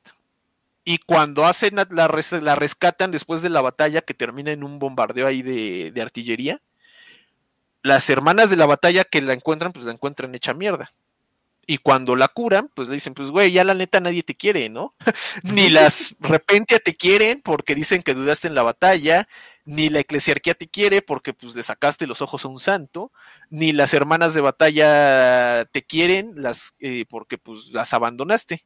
Y dicen, pues, güey, jálate con nosotras, ¿no? Vuélvete hospitalaria. Y le dicen, y la neta, tú no vas a tener salvación. O sea, tu vida ya va a ser, no, no hagas actos de expiación con la finalidad de salvarte, sino tú, tú ten en cuenta que ya toda tu vida siempre va a ser expiación, sin salvación. Y pues Asenat acepta y pues finalmente es como la lleva a este papel de, de, hospitalaria, ¿no? En el que la vemos que llega de nuevo aquí a, a las estas islas. Pero bueno, no sé si alguien quiere ahí comentar. Ya me aventé ahí como tres cuartos del libro. ya te aventaste más de la mitad. No, tres cuartos. Bueno, sí, tres cuartos, tres cuartos. Pero bueno. No, hombre. Y de hecho, el último cuarto es el que sí se pone todavía más loco. Exacto. Yo tengo una teoría con lo que es Mercy. No sé si quieren continuar con la historia de Halo. Porque yo tengo la teoría de que no era una doble personalidad, sino que era un pinche demonio, güey. Sí, güey. Güey, es que, o sea, sí te da a entender como que sí es un demonio, pero al mismo tiempo tal vez no es un demonio, no sé. Porque, algo bien curioso. No parece tanto... Ah, dale, dale. Ajá, súper rápido, güey. Esta Mercy sabe, es por eso lo que a mí me convence que sí es un demonio, es que Mercy sabe cosas que no debe de saber, güey. Por ejemplo, Mercy sabe cosas sobre los Eldar, sabe cosas sobre, por ejemplo, esta hermana de batalla de, de los cómics, a la que posee, eh, bueno, que que la poseyó es la Nesh. Ah. Mercy sabe de ella, güey, pero o sea, no hay, no tienes, en teoría no tendría por qué haber sabido de ella. está censurado. Ajá, entonces sí hay una parte donde hasta le dice, güey, este, la misma Asenat se pregunta, yo soy la primera hermana de batalla que ha sido poseída, y Mercy en su subconsciente le responde, no, no mames, eso ya tiene mucho, no eres ni siquiera la, la, o sea, ha habido otras aparte de ti, te que decía, ah, interesante. Sí, eh, de, de, hecho, qué bueno que lo dices, qué bueno que lo dices, tipo. Eh, pero sí, es una, bueno, tiene todas las señales de una posesión. Y si te vas con gente que se dedica a, exorcistas y cosas por el estilo, te dicen, no, no, no, o sea, una de las señales más grandes es de que o se pongan a, hablarle idiomas que para nada eh, ellos saben, o que te empiecen a decir, por ejemplo, secretos tuyos, ¿no? Eh, que no tienen, pero no hay posibilidad alguna que se lo, que pudieran haber sabido, y ahí es, ah, eso, eso es un demonio. Y además como que, como que ya cuando le metes este, este pedo del demonio eh, y el hecho de que está luchando con él dentro de ella, bla, bla, bla, ya tiene sentido el ya tiene sentido el pasado de ella, que es el futuro, que es bueno, ya. sí, pero es hasta una posesión, es que es sí, o sea, una posesión que surge de un momento de fragilidad total, ¿no? Porque ella ya todo lo que ha tenido que dejar y toda la decepción que se ha llevado y pues como que yo sí lo entiendo que le abre como, una forma de afrontar la realidad, pues, o sea, es como de, ah, no puedo, sí, porque le estaban torturando, literal, la, mayor parte de lo que hacen no es su culpa, o sea, es como del, es, lo bueno, o sea, que es muy grim dark, o sea, que no, no la caga ella, sino que la propia administración de la eclesiarquía es como de, tienes la culpa tú, tú no sabes por qué, pero es como de, ¿por qué, ¿por qué tengo la culpa? Y es como que empieza Ah, luego le tiran mierda a todos, luego ya es cuando se crea lo que es la personalidad, que yo diría que al inicio puede que se haya sido una doble personalidad, pero con lo que es la herejía, es que, ¿cómo, ¿cómo lo puedo decir? ¿La marca de la herejía? Ajá. pudo haber como trastornado eso, o sea, es como de... Porque en la novela te van a decir mucho eso, o sea, no te van a decir que te va a parecer un pinche demonio, sino que es, uh, te estoy susurrando ahí en el oído. Ajá, correcto. Que de hecho, otro punto que se menciona ya casi al final un poco sobre el verdadero origen, ¿no? De este, de este mundo. Cuando este Jonah, pues ya le cae la, ley, ¿no? Y le dice, oye, güey, ¿cómo que quieres ver a este pendejo que pues, ya se murió, ¿no? No, pues, pues, sí, o sea, sí se murió, pero ¿a poco no está ahí arriba, ¿no? En el Spire. Y las hermanas de batalla, pues así, como que también les, les hace clic, ¿no? Dicen, pues sí, o sea, se murió, pero sí está ahí arriba, ¿no? ¿Qué pasó? Y le dicen, pues, güey, o sea, la única forma en que podemos como darte chance de que lo vayas a ver para saber que no eres como que no estás poseído o algo así es que pues este veamos como que tu perspicacia no te permite distinguir del caos de la realidad y lo ponen a investigar, a hacer una investigación ahí con periódicos y libros que le pasan y este Jonah descubre que en realidad este mundo en el que estamos, pues, en el que está pasando la historia, ya había sido colonizado mucho tiempo antes por los Eldar y es que en realidad este mundo, como tal, no es. O sea, es un mundo de la eclesiarquía, pero porque aquí los mares de la disformidad tienen un, una fuerza mucho más grande. Y entonces, ¿qué es lo que descubre este Jonah? Que realmente ese mundo donde están es algo así como, como un, ¿cómo se llama? Un este, como un basurero, por así decirlo, como una cloaca de disformidad de la telaraña, de toda la disformidad que entra en la telaraña, se filtra hacia ese mundo. Y entonces por eso muchas cosas ahí como que empiezan a tener esta influencia del caos muy fuerte. Y al mismo tiempo que es como una cloaca, el mundo también es como un mecanismo de seguridad. En caso de que ya la, influencia del caos se vuelva demasiado fuerte, eh, el caos que sale de la telaraña, pues ese mundo está construido para desmadrar, ¿no? Todo, todo ese caos que se sale, que es lo que va a pasar al final, pero bueno, no, no hay que brincarnos todavía tanto. Pero bueno, entonces, ¿en qué nos quedamos? O bueno, no sé si alguien quiera comentar otra cosa. No, mejor, mejor seguimos para ya poder explayarnos. Va. Sí, pues ya le vamos a meter velocidad. El chiste de esto es que pues hacen, te está viendo estos desmadres. Los guardias imperiales eh, se están curando, pero el que ya vale pito es este, este Bait. Literalmente ya la locura lo, lo, termina absorbiendo y va y mata así como a varios guardias y se arman unos vergazos y lo terminan metiendo como a un este a un ala de, de confinamiento solitario y lo va a buscar a Senat en un momento. Dice no pues voy a ver qué pedo no qué le están haciendo cuando llega esta ala de confinamiento solitario que es donde el mortuorium donde esta Bathory hacía como, digamos, sus prácticas privadas, se da cuenta que en realidad Bathory lo que estaba haciendo ahí eran experimentos para crear, pues es que no son, que serán santos, como crear la, la, imagen de los santos de la eclesiarquía de ese planeta, porque cada una de las siete spires que están ahí en el archipiélago representan a siete, digamos, cualidades de un santo en vida que muchos años atrás había llegado a fundar ese planeta, pero digamos ya para el imperio. Pero pues lo que comentan es que ese santo ni siquiera está como comprobado, ¿no? Que existió, o sea, nadie sabe realmente quién es ni nada. Pero pues las hermanas de Bata dicen, pues es que no es nuestro deber conocer la realidad del santo, sino rendirle culto como a sus virtudes, las cuales están eh, eh, materializadas, bueno, plasmadas, digamos, en siete figuras divinas, ¿no? Que son así que el guardián ciego, el caballero, el caballero resiliente, el espíritu creativo, un chingo de cosas, ¿no? Son siete ahí como que, pues hay como dibujitos raros. Pero entonces esta Bathory, igual así ya como que en su pinche locura, quiere construir versiones vivas, versiones a partir de seres vivos de esos santos. Y para eso ha estado secuestrando, por ejemplo, secuestra a un miembro del Mechanicum para crear como este santo de, de la creatividad, ¿no? Y la capacidad técnica, pero pues ella lo crea de una forma muy deforme, ¿no? Muy, muy grotesca, a partir de desmembrarlo, de conectar de formas incorrectas sus miembros máquina, etcétera, etcétera.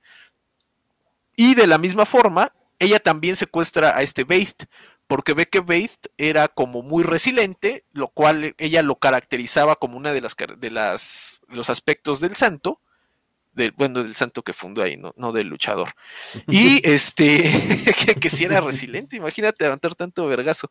Ah, El chiste es que te dan a entender pues que realmente esto es en sí una obra del caos, ¿no? Porque están como cada, cada, están como generando figuras caóticas de estas imágenes divinas y pues para esto, por eso le andaba todo el tiempo. Para empezar, Que para empezar, bueno, la, teoría me imagino que sería de que e, eso no era un santo. O sea, de alguna manera eh, algún demonio logró que le rindieran culto, ¿no? Eh, pero obviamente nadie sabe, ¿no? Porque las virtudes están muy raras, o sea, para hacer del imperio. Es como que. ¿eh? No, y hasta los santos que les rezan son santos, pues bien grim dark, güey, así como de que un güey con las tripas de fuera, uno sin ojos así tapado, con. Y, la verdadera pregunta es: ¿realmente son saltos? ¿Realmente son santos? O sea, los del. ¿O no será algo ahí que está jugando?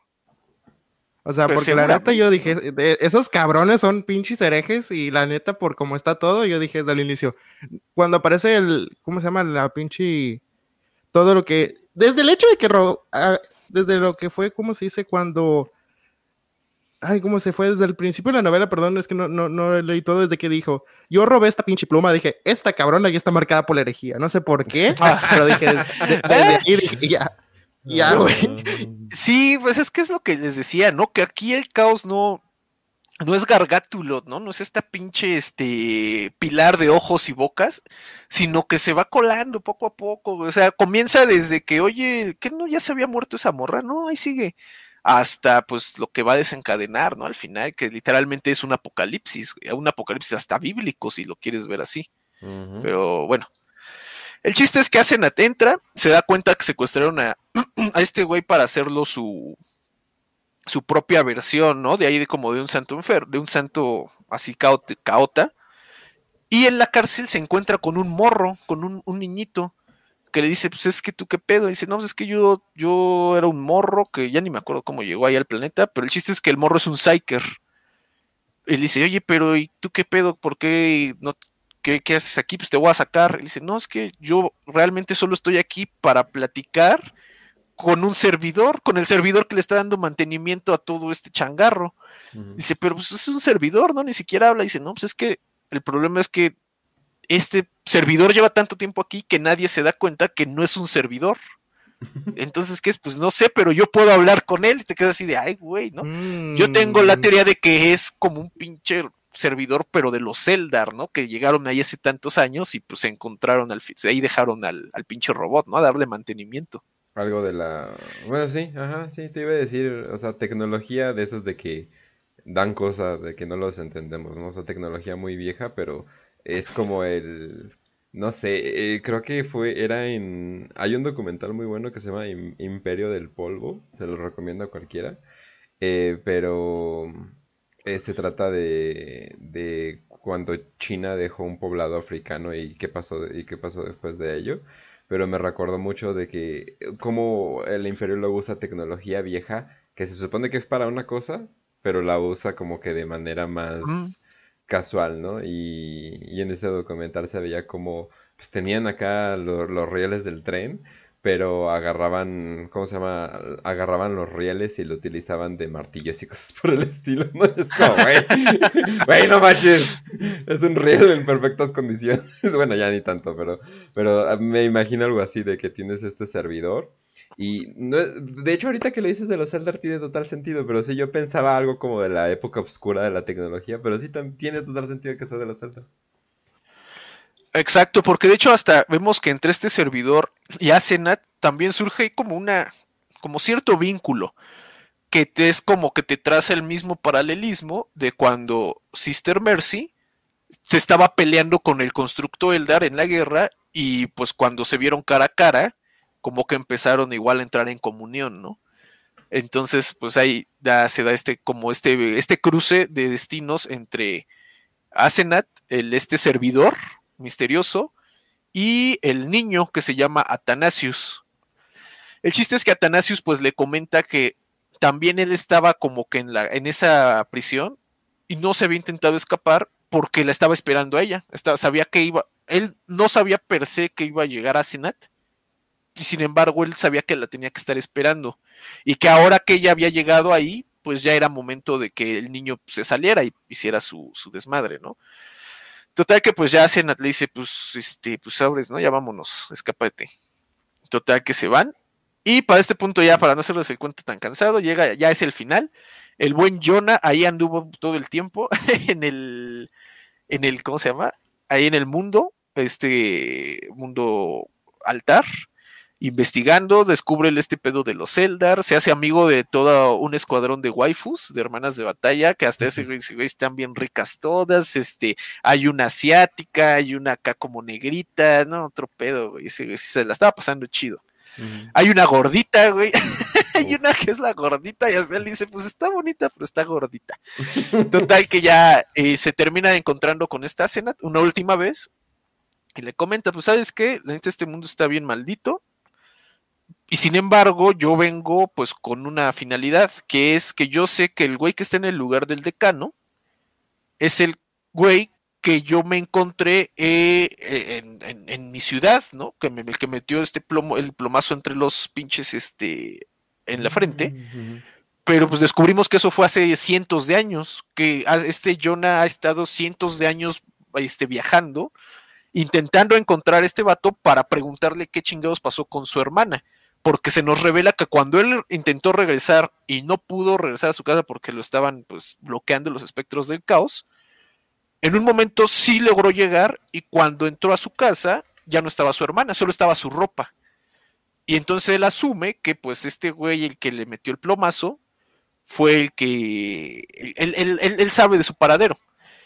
Y cuando él regresó, digamos, de esta experiencia que tiene como de muerte, ve que hubo un, había un espejo por ahí, no recuerdo la verdad qué relación tenía el espejo. El chiste es que cuando él regresa ve que hay como fragmentos de cristal, de espejo, y que cuando él destruye esos fragmentos, le da como la posibilidad de destruir el caos que se encuentra, ¿no? Por medio, no sé, de un balazo o de un espadazo.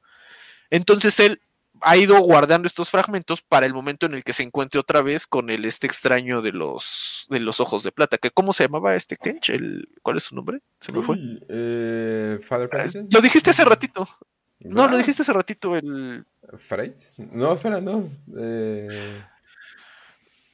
Dios mío. Bueno, no recuerdo. Un título ahí raro. El chiste es que es el güey de los ojos de plata. Ah, eh, entonces, finalmente. No. Ah. Eh, ah. ajá, sí, sí, sí. Watchmen, sí, sí. Watchmen, sí. Entonces el chiste es que van a hacer una comitiva donde van a ir este Jonah, va a ir esta Asenat, van a ir unas cuantas hermanas de batalla de la orden, digamos ya de combate, porque ya no hay tantas y resulta que, oye, ¿por qué no hay? ¿Qué pasó con las demás hermanas de batalla? es que nosotros, le dicen las hermanas, nosotros sabemos que el decano es un pedo del caos y que está allá dentro de la, de la Spire, de la torre, pero ya hemos intentado tres veces ir y nadie regresa, o sea, literalmente el que entra a ese Spire no puede ser, solo ha habido una persona que sale, que es una hermana de batalla que nunca se ve su cara, o sea, siempre trae el casco puesto, ¿no? El visor puesto.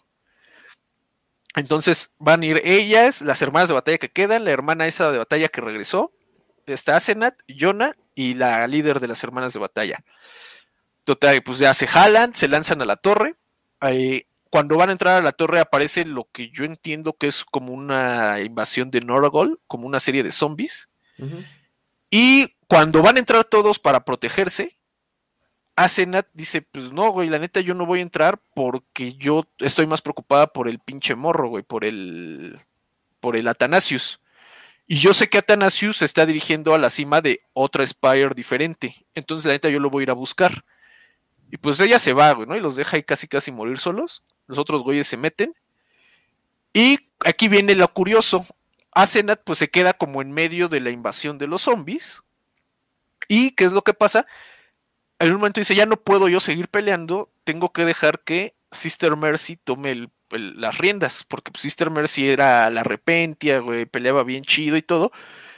Y aquí viene otra cosa bien curiosa, ¿no? Que, o sea, ellos te lo describen como si tú lo hubieras leído todo el libro, pero, o sea, la apariencia de Sister Mercy, o al menos sus capacidades, pues son 100% demoníacas, ¿no? Porque, por ejemplo, puede convertir sus extremidades en agujas, puede caminar por el aire, puede volar, puede este, moverse a una velocidad increíble.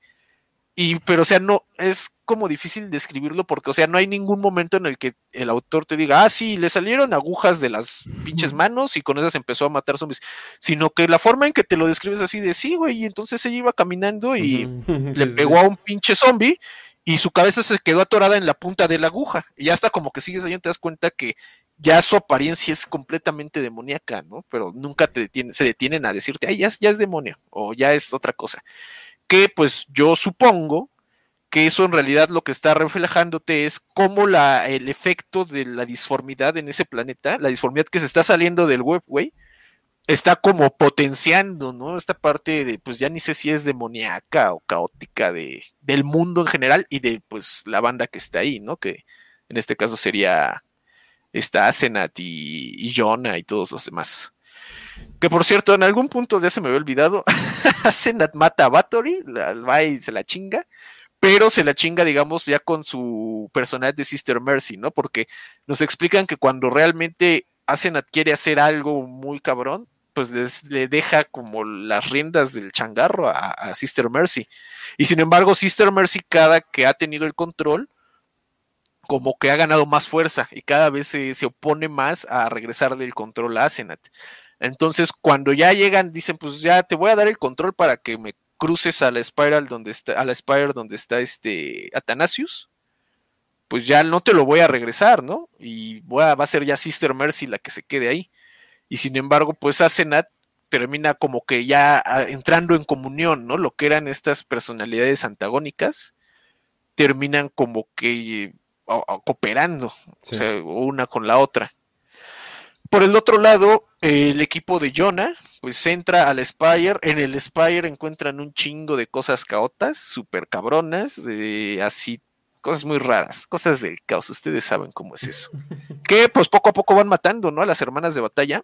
Curiosamente, una cosa muy chistosa es que la jefa de las hermanas de batalla, que era la gordita, todo el tiempo te la pintan de que de todas ella es la más cabrona, güey. Ella es como la que tiene el temple más fuerte, la que sabe qué onda con el caos, la que puede oler las mentiras de Jonah y de Asenat y de, del decano y que ella está como más centrada en que sí, güey, yo voy a ser la que detenga el caos porque pues la neta, pues, yo soy la chida.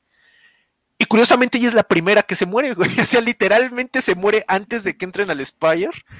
O sea, como que es tanto el poder del caos que la petrifica y se queda, o sea, no en piedra, pero o sea, ya no se mueve, ya se queda toda así este, detenida todo el tiempo y ya nunca vuelve a moverse y así termina. Y es bien curioso porque pues mientras que las hermanas de batalla pues eran así de, güey, es que esta morra era la más chida, el Jonah dice, güey, es que ella era todo lo contrario, no era la más pendeja, pero para ocultar su miedo creaba como esta máscara de, arrogancia, ¿no? Ni siquiera era una... Ella lo quería vender como seguridad, pero en realidad era arrogancia. ¿Y qué es lo que vemos aquí? Pues vemos esta referencia, este paralelismo con el mismo Father Deliverance, con el Padre Salvación. El Padre Salvación vendía una imagen de divinidad cuando en realidad solo era una imagen, era, era como influencia, no era una personalidad manipuladora. Lo mismo vemos con esta hermana de batalla, que pues su, imagen de, seguridad, güey, de pinche fe de, hierro, pues en realidad era, era duda, ¿no? Era duda de, sobre su fe. Y pues bueno, eh, sigue la, continúa la historia, continúa su travesía por el caos. Y concluye Oye, con te, pues, la te das cuenta que cada, de los, cada uno de los encuentros que tiene eh, Mercy, eh, no, espera, eh, ah, se me fue su nombre. Eh, Asenet. Asenet, ¿cómo se llama? Eh, cada uno de los encuentros que tiene, o sea, de las personas relevantes que tiene, de alguna manera representan un dios del caos. Así es lo que yo también les iba a decir. el, padre, ese es la Nesh, porque literalmente se desfigura de tanto que eh, de tanto que se tortura. Que se flagela, ¿verdad? Ajá, entonces yo digo, el, el, encuentro de, de, las moscas eh, y cosas con el... ah, con Norgol, El Toland, el Toland. Ajá, ¿cómo se llama? ah, Faith Toland, güey, Faith Toland, tienes toda la razón, tipo, no me acordaba del nombre. ¿Y no, y no fue a Jonah que le, que le, que le dicen Mirror Walker en, en algún tiempo? Sí, de hecho al final, güey, cuando ya está como él también poseído, él se vuelve el Mirror Walker. yo digo que, Jonah es representación de Core nada más diré eso. No, ese es Mercy, güey. No. eso es Mercy. Ese es Mercy completamente. O sea, ahí está la representación. ¿Te hace? Pues, güey, le gustan los vergazos. Ah, y todo. Es, cierto, Mercy, Mercy. Es que estaba pensando en la otra personalidad que es la. Ay, ¿cómo se llama esta güey? Ay, se me fue su nombre ahorita. Asenet. Gracias, Mercy. Este, sí. ajá. Sí, es que es cada que, uno por ejemplo, representación. De hecho, sí tiene un sentido lo que dice tipo, güey, de que Jonah bien podría ser una representación de Korn porque eso eh, sí, son como muy, muy, hacen mucho énfasis en que Jonah, más que venganza o miedo, siempre siente furia por, porque él no quería vivir como todo lo que está viviendo. Él, él, era en cierta forma feliz viviendo así en su departamento todo culero, en un mundo caota, pero pues él y su hermana, y cuando le quitan a su hermana, no le duele como tal perder a su hermana, sino tener que ya no pues, estar viviendo en el cagadero, ¿no? De andar buscando a su hermana y andar buscando al, al extraño de los ojos de plata, ¿no? Y hasta el final, cuando él se enfrenta al, finalmente encuentra al extraño de los ojos de plata, lo que él comenta es que siente furia, güey, y que él ya no le importa como los efectos que tenga su, sus acciones, sino él lo único que quiere es matar, güey, es matar y, hacer sentir pues mm. su peso a, quien se le ponga enfrente. Puede ser, no sé, está, está, está curioso, ¿eh? Sí. es que al final te lo remarcan, ¿no? O sea, que dicen, eh, cada uno cuando va llegando, que te dicen, Asenat y Hades representan lo que es como el, pecador, bla, bla, bla, bla. Toland es como el podrido, que era amistoso y es como de Ahí te, van, diciendo, o sea, que cada uno representa como una... los conceptos básicos del caos, pues, o sea, cada uno como que tiene esa transformación poquito a poquito. ¿Qué es, lo, que, ya no, ajá, ya no terminamos de contar, porque justo cuando ya está cayendo todo, está valiendo verga, todos los estos, este, como representaciones de santos que había creado Bathory, pues regresan, ¿no? Ya agarran vida pues, de su propia persona y entre ellos está este, este Toland Fate, ¿no? El, el pinche este Breacher. Y pues él, él, su... No lo había visto así, tienen mucha razón, tipo, tienes, hay, hay mucho, mucha verdad en lo que hablas, porque Toland no quiere ir a matar, o sea, él, él en, en, su, en, su, en su mente, ya de pinche zombie, él lo único que quiere es ir con sus amigos, que eran los Breachers, que están en una sala de hospital. Y cuando él los va, los encuentra y los termina zombificando, no lo hace con la intensidad, la intención de matarlos, sino que hasta él dice quiero compartir con ellos, pues mi nueva, mi nueva persona, ¿no? Mi nueva característica. O sea, les está como saludos a, Zarate, ¿no? Les está dando el regalo, ¿no? Del abuelo. mm, no lo había pensado, tienes toda la razón. Que bueno, ya nada más para concluir esa historia, que es la más triste, según yo, la de los Breachers. Este Toland eh, llega en modo zombie, atacan los zombies ahí el sanatorio, donde todo el tiempo estuvieron la Guardia Imperial. Que para este punto, hasta como que ya los quieres, güey, porque todo el tiempo te han contado así cómo están en el hospital, güey, cómo se van mejorando, cómo hasta de repente quieren hacer guardias ellos también, güey, para que vean que ellos siguen siendo guardias imperiales. Y todo este tiempo, el buen comisario Lamarche está con ellos, ¿no? Y hasta les está este, infundiendo disciplina. Cuando llegan las enfermeras, ese güey les dice, a ver, culeros, ¿no? Pues somos guardia imperial, párense bien, güey, este, lávense la cola, güey, porque huelen horrible y qué van a pensar las hermanas de batalla. O sea, ese güey como que al final sí está infundiéndole moral al, al, al grupo.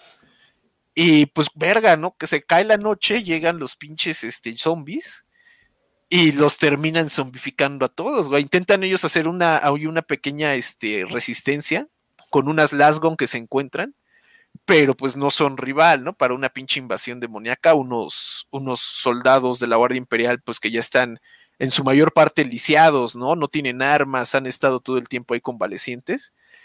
Y al final, pues el último que queda de ellos es este la Marsh, ¿no? No, mentira, queda otro. Hay otro de uno de sus capitanes que también tenía como dudas, ¿no? De que si realmente él era en verdad el capitán o, era Toland el que estaba llevando las riendas. Y lo zombifican. El único que hasta, hasta el buen Lamarche lo terminan zombificando. Pero el Lamarche era aferrado, güey, porque te cuentan hasta su historia ya siendo zombie. Porque él sabe que él es un pinche zombie, güey, que es una asquerosidad.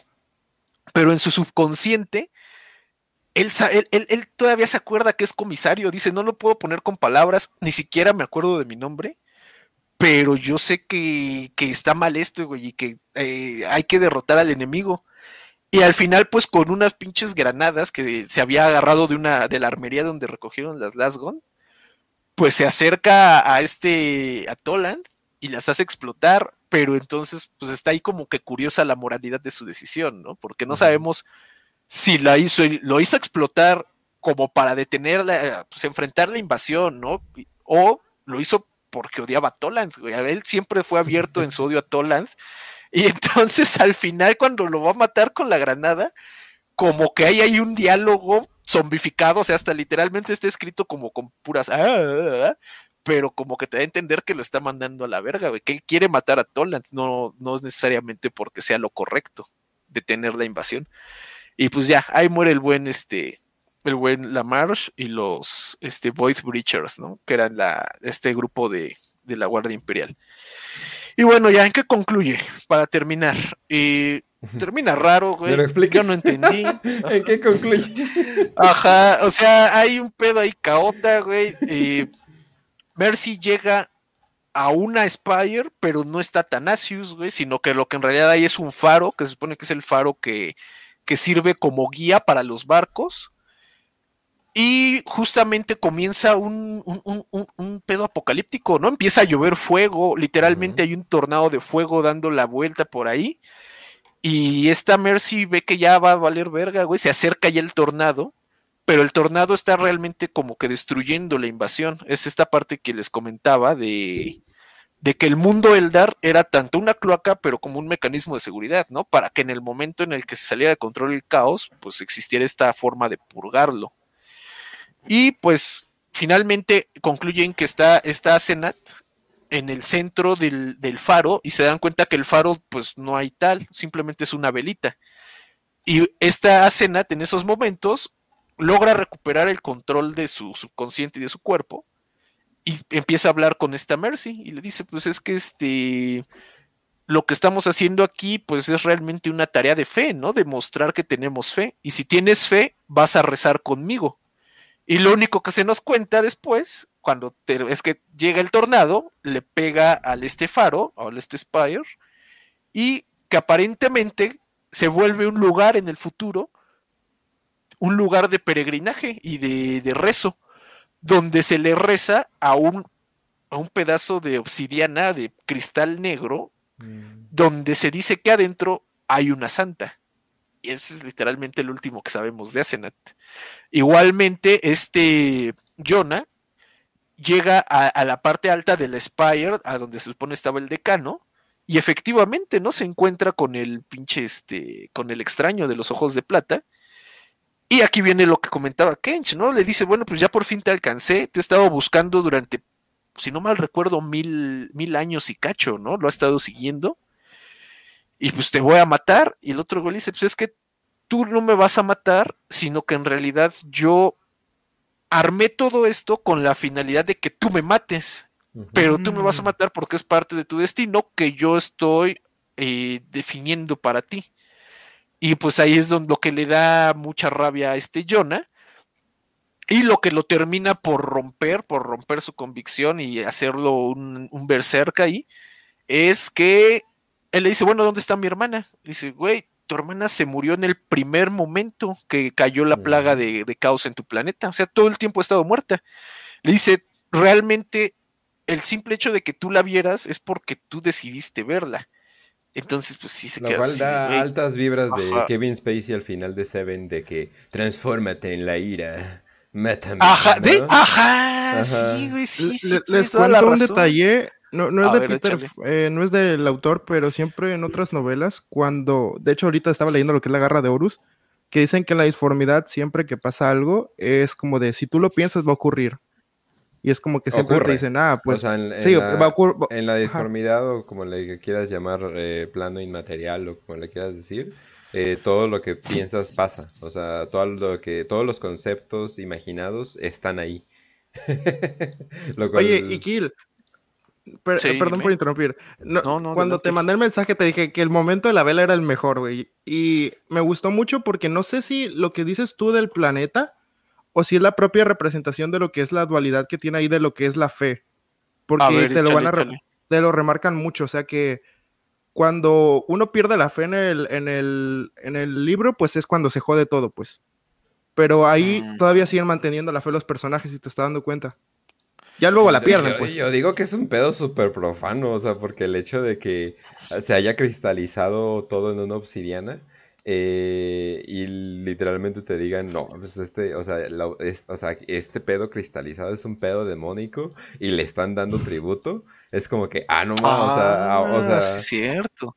Porque... Todo fue eh, un plan para algo mayor. Ya para teorías acá, o sea, yo creo que fue como que plan del plan, ¿cómo se llama?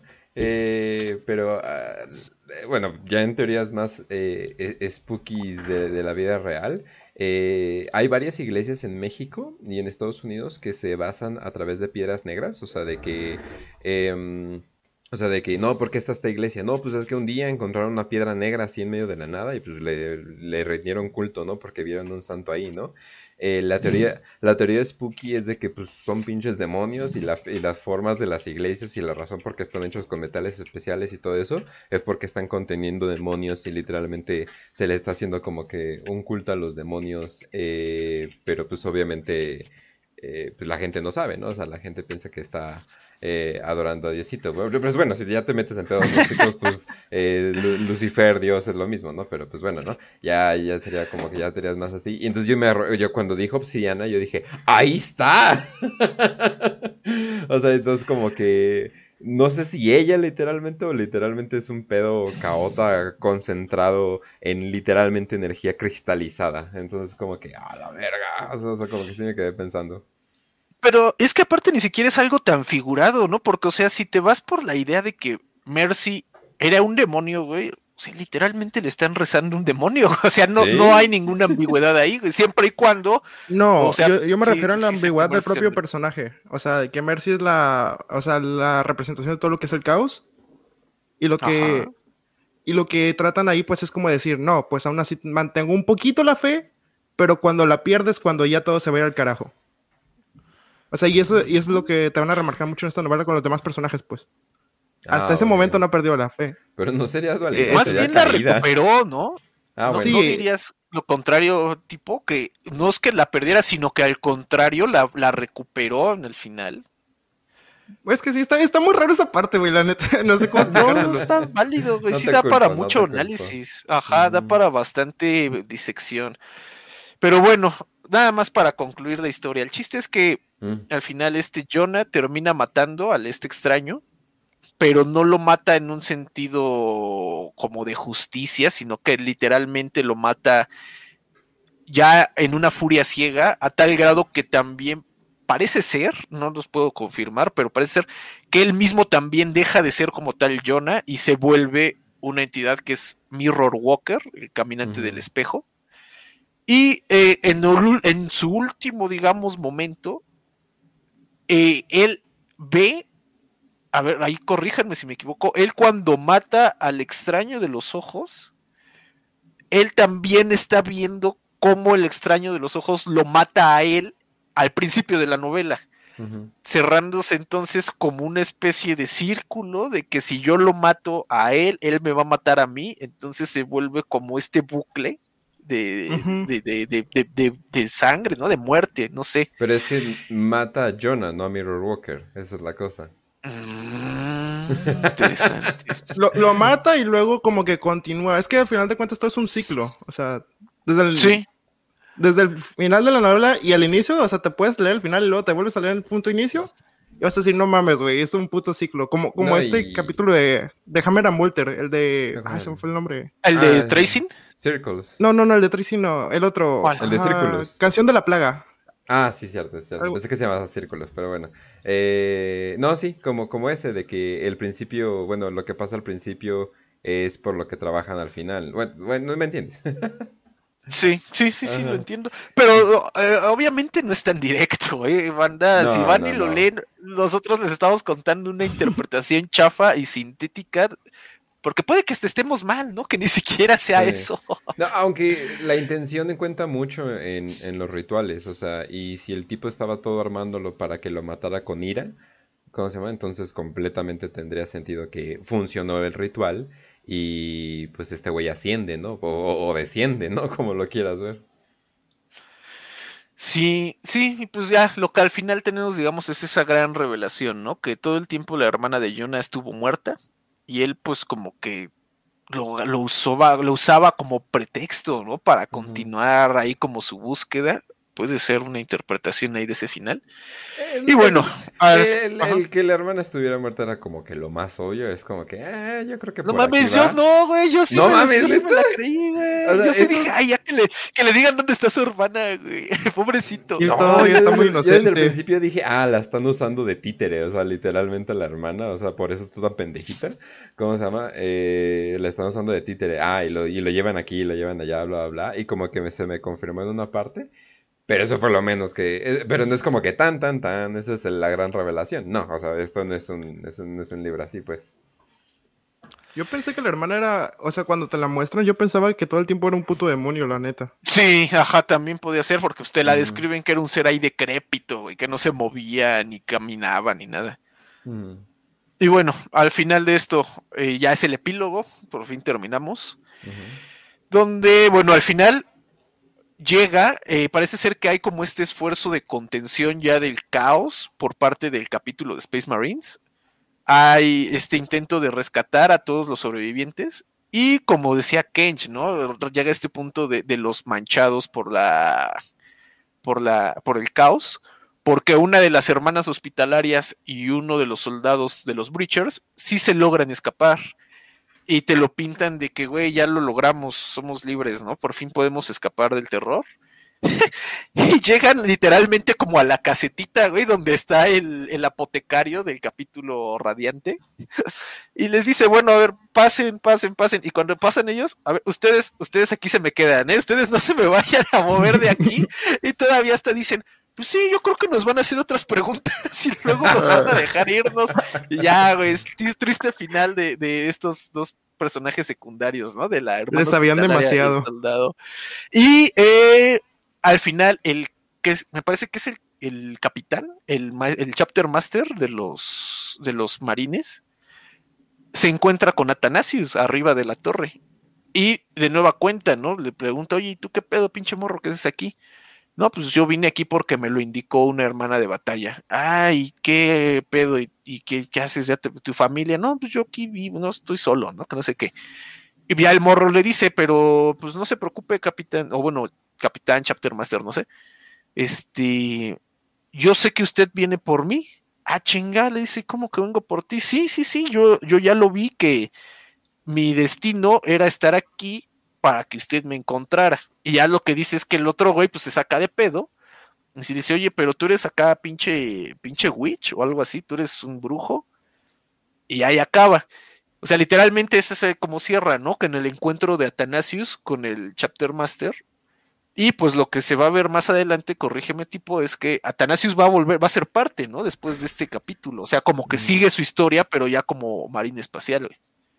Mm, no te sabría confirmar ahorita, güey. Déjame. te, lo confirmo y ya puedes ocupar. ¿Tú lo confirmas?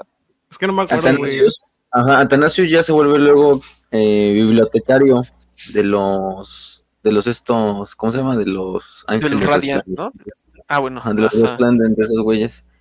Eso sale en la novela de mm, la de Crown of Thorn. Bueno, no son novelas, son historias cortas. La de Crown of Thorn sí está como propia, así en su propio como volumen. Y la, y la otra donde se ve el, final de la historia de Athanasius es la de Los pecados de mis hermanos, The Sins of My Brothers, donde cagadamente quien termina intentando salvar a los ángeles resplandecientes, entre comillas, porque no les voy a hacer spoiler de esa madre, vale la pena leerla. Esa viene en la de en la antología de sucesores, que es una, historia de capítulos. Ah, este, ahí viene esa historia de, de qué es lo que le pasa a Athanasius después de que ya se vuelve Space Marine, se vuelve este bibliotecario, que bueno, los, los ángeles le decían el arquitecto en vez de bibliotecario, pero Athanasius y los ángeles resplandecientes van a tener un pedo como una mini guerra civil, porque encuentran a un tal mártir no muerto, un mártir inmortal, creo que se llama el, el personaje, este, traducido, que tiene que ver con otras madres de otras historias, porque también tiene que ver con Firecast y, y con y con el culto del Spider perdón, una recomendación. Hay que hacer uno de Fire, eh, La Casa del Fuego, por favor. Este libro está bien bueno. Nada más les diré eso, es ahorita. Está bien chingón, la neta. Ah, tiene, conexiones con este y con el de Los Ángeles Resplandecientes. Y va a ser un desmadre donde finalmente los ángeles resplandecientes van terminando renombrando los ángeles penitentes. Entonces, lo poco de virtud que tienen los ángeles resplandecientes en esta novela que sea algo, en la de ángeles, en este, esta historia se pierda la verga. Y hay que hacerles el spoiler porque es una historia corta y yo creo que muchos ni la van a leer. este, Atanasius y, otro cabrón que no me acuerdo cómo se llamaba, mmm, Barcival, que era el otro güey que lo, eh, Barcival Cervantes, que es el chapter master. Ah, Simón, güey, es el que va a, buscar a Atanasius, tienes razón, Capitán Cervantes, güey. Barcival Cervantes, ellos dos son, son los únicos güeyes que como que ya no mames, como, porque este pinche mártir les empieza a hablar de, ah, sí, es que el capítulo y no sé qué, y ustedes deben de sacar, dejar todo eso atrás de ser hijos de sanguíneos, porque son sucesores de los ángeles sangrientos, estos tales ángeles, este capítulo. Los resplandecientes, ¿no? Ángeles resplandecientes. Sí, el chiste es que este pinche mártir, que ni siquiera es un Space Marine, ¿eh? es un pinche, pues, como un preacher ahí, o sea, un santo en, teoría, este, le dice, no, pues empieza a manipular al, al, capítulo desde adentro, y finalmente Cal, este, y Cervantes son los únicos dos güeyes que se mantienen así como de, no, no mames, ¿cómo le hacen caso a ese pendejo? Este, nos estamos desviando totalmente de lo que de lo que tiene que ver eh, Los Ángeles Resplandecientes, y al final de cuentas sus hermanos se lo chingan a los dos, eh, y pues pasan a, pasar a Los Ángeles Penitentes y a borrar todo lo que alguna vez fueron Los Ángeles Resplandecientes. Pero eso yo creo que es lo que tiene que ver con lo que le dice Atanasius a Cervantes, ¿no? De que tú tenías que estar aquí para encontrarme, ¿no? Tú te, venías para encontrarme. Porque el peor es que, pues sí, últimamente quien va a intentar salvar a Los Ángeles Resplandecientes va a ser el mismo Atanasius, pero pues lamentablemente no va a poder, no poder ser así. Este, ¿Cómo dijiste que se llamaba la historia? Para anotar la historia se llama Los pecados de mis hermanos, The Sins of My Brothers, y viene en esta, en esta antología que se llama Los Sucesores. disponible en el canal, ¿eh? está disponible en, la biblioteca WPP, por cierto. Tiene un chingo de historias, tiene como 12 historias o así de, de los exorcistas, de los soul drinkers, de las carcharadones, de todo así. Y entre ellas tienen la de Los Ángeles Penitentes, que, que, la que escribió Fejerbari porque pues, hay de todos los autores, pero fue escribió la de Los Ángeles Penitentes, que es la que ya, digamos, él, él le mentía.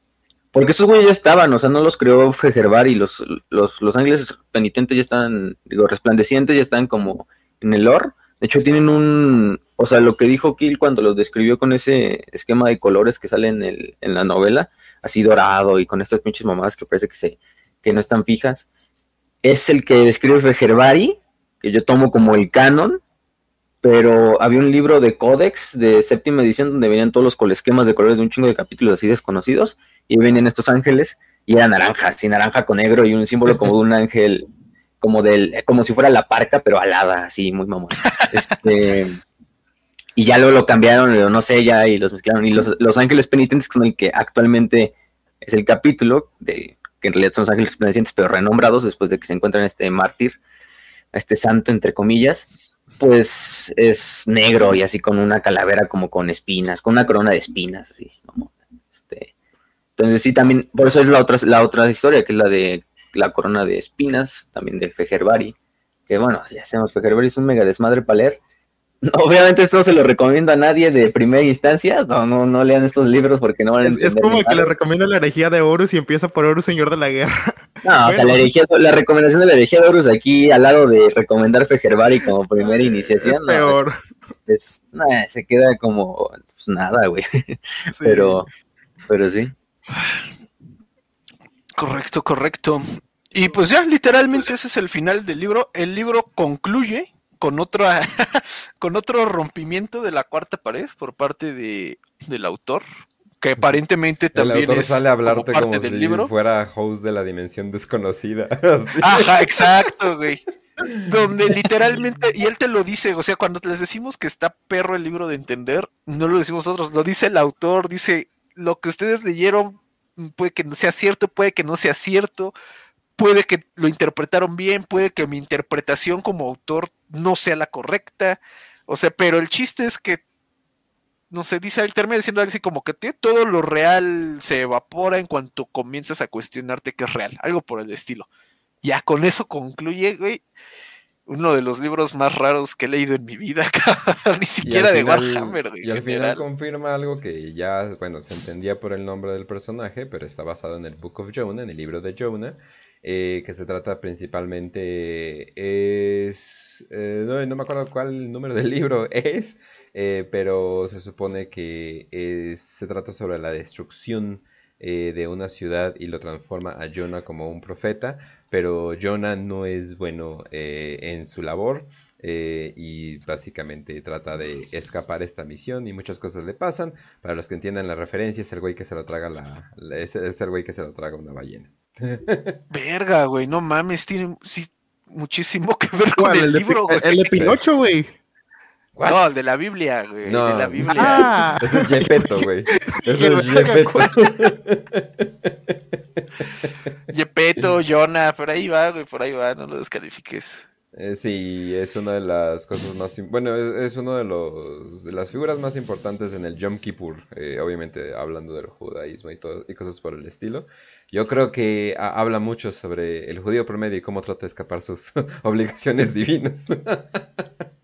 Pero bueno, eh, ¿qué más les iba a decir? Ah, sí, entonces yo dije, ah, claro, o sea, es que lees Jonah y pues como que no lo piensas, todos, tienen, todos, todos tienen nombres bíblicos, entonces como que no piensas nada, pero lo, lo agrega con el apellido, es como el deber de Jonah, o sea, el güey literalmente se llama ah, el diezmo, claro. Ajá, el diezmo de Jonah, o sea, lo que debe Jonah, ¿no? O sea, ah. lo, pero lo, el deber, pero deber de quién, ¿no? Entonces como que, ah, entonces como que sí, sí te hace pensar, la verdad. Entonces, yo pensé, ah, es un nombre bíblico X, el güey agarró algo, pero al final el autor te dice, ah, sí, el, libro de Jonah. Es como que, ah, ok, qué pendejo, pues sí.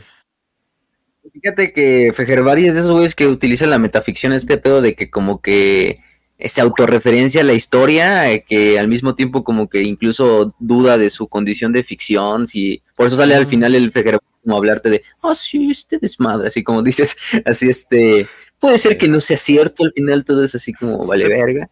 y, está pensando... Aquí hay una escuela, de esos, hay una escuela de esos escritores. ¿Y cómo, y cómo le Italo Calvino es de hecho uno de ellos. ¿Y cómo le llamamos a esos?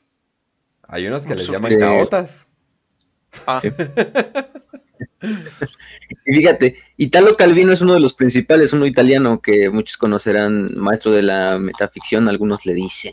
Y la mamá, sus historias como las cosmicómicas, ciudades invisibles y cosas de estilo.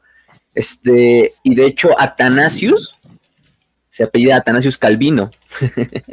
este, el, personaje de Atanasius, ya cuando lo revelan luego ya es Atanasius Calvino eh, de Whisperlight, ¿no? Este ya también cuando es Astartes, pero es también un guiño ahí que hace este Fejervari así como de, mira, para que veas, esto es metaficción en todo también lo que, lo que es la novela. Y pues sí, está reconectado, se hace referencias a otras obras. Y, Dark Coil no es algo que tengas que leer en orden, porque pues no hay un puto orden en Dark Coil, la verdad. Entonces, tampoco es completo. Ah, sí, lean primero Firecast. Ah, es un buen avance, pero porque hay algunas cosas de Firecast que se extrapolan hacia Requiem Fíjate que Firecast es más fácil de leer. Es un, que esta novela. Sí, Firecast está más Sí, está mucho más fácil. Está como más al punto, ¿no? este, este es el desmadre con, con Requiem Infernal, que pues sí es difícil, o sea, yo también no entendí un chingo de lados, y la primera vez que lo leí sí tuve que leerlo como, sí lo leí dos veces, o sea, este, y aún así nunca terminé de entender algunas mamadas, ¿eh? no sé, crean, imagínense, este... Pero. y fíjate que algo bien cagado es que muchas veces, por ejemplo, eh, eh, el infinito y el adivinador, güey. A ver, te puedes, hay cosas que a lo mejor se te escapan y no sé qué, y dices, güey, voy a googlearlo. Y puedes entrar a los subreddits, güey, a foros, y va a haber banda discutiéndolo, ¿no? intentando, sí, mira, este fue una referencia tal, este fue una referencia tal, güey, aquí te, lo que pasó en realidad fue tal. Güey, si tú intentas buscar una explicación de este libro, no hay, güey, literalmente, en todos lados lo único que vas a encontrar es banda diciendo, no entendí ni pito, güey. Ni siquiera, ni siquiera imagínate, los del lexicano ni le hacen entradas a los personajes porque dicen, no mames, creo que no entendí ni puta madre, entonces, pues mejor como que no le deja, no le hacemos entrar a este personaje que se quede así, o sea, ni a las novelas, o sea, sí, por ejemplo, Atanasius de hecho tiene una en el lexicano y todo, ¿no? Pero, pero es de los poquitos, ¿eh? O sea, este, que tiene así como una entrada. Eh, y bueno, pero Los Ángeles Resplandecientes, por ejemplo, no, ni, no te toma nada de su historia o de su background. Por ejemplo, la historia de Atanasius en el lexicano la buscas y no te sale todo esto que sale en Requiem Infernal de cuando era niño, simplemente te dicen, ah, no, sí, pues Atanasius era un Space Marine, era bibliotecario y no sé qué, y no sé qué, y pasa esto y esto y esto este, referenciado en estas dos historias cortas. Pero yo creo que incluso los propios, así como Lord Masters del lexicon, dicen, no mames, este, vamos a hacer un mega desmadre si ponemos estas entradas aquí. Este, mejor que quede interpretación de cada quien y que cada quien se haga su pinche paja mental de lo que sucedía en estas novelas. Eso puede resumir las obras, o sea, pajas mentales, van a hacerse muchas. Pero vaya que, que las, eh, las, yo creo que en ese sentido es el mejor autor de Black Library, incluso mejor que Dan Abnett, o sea, para este pinche tipo de, historias, o sea, al güey le quedan perfectas.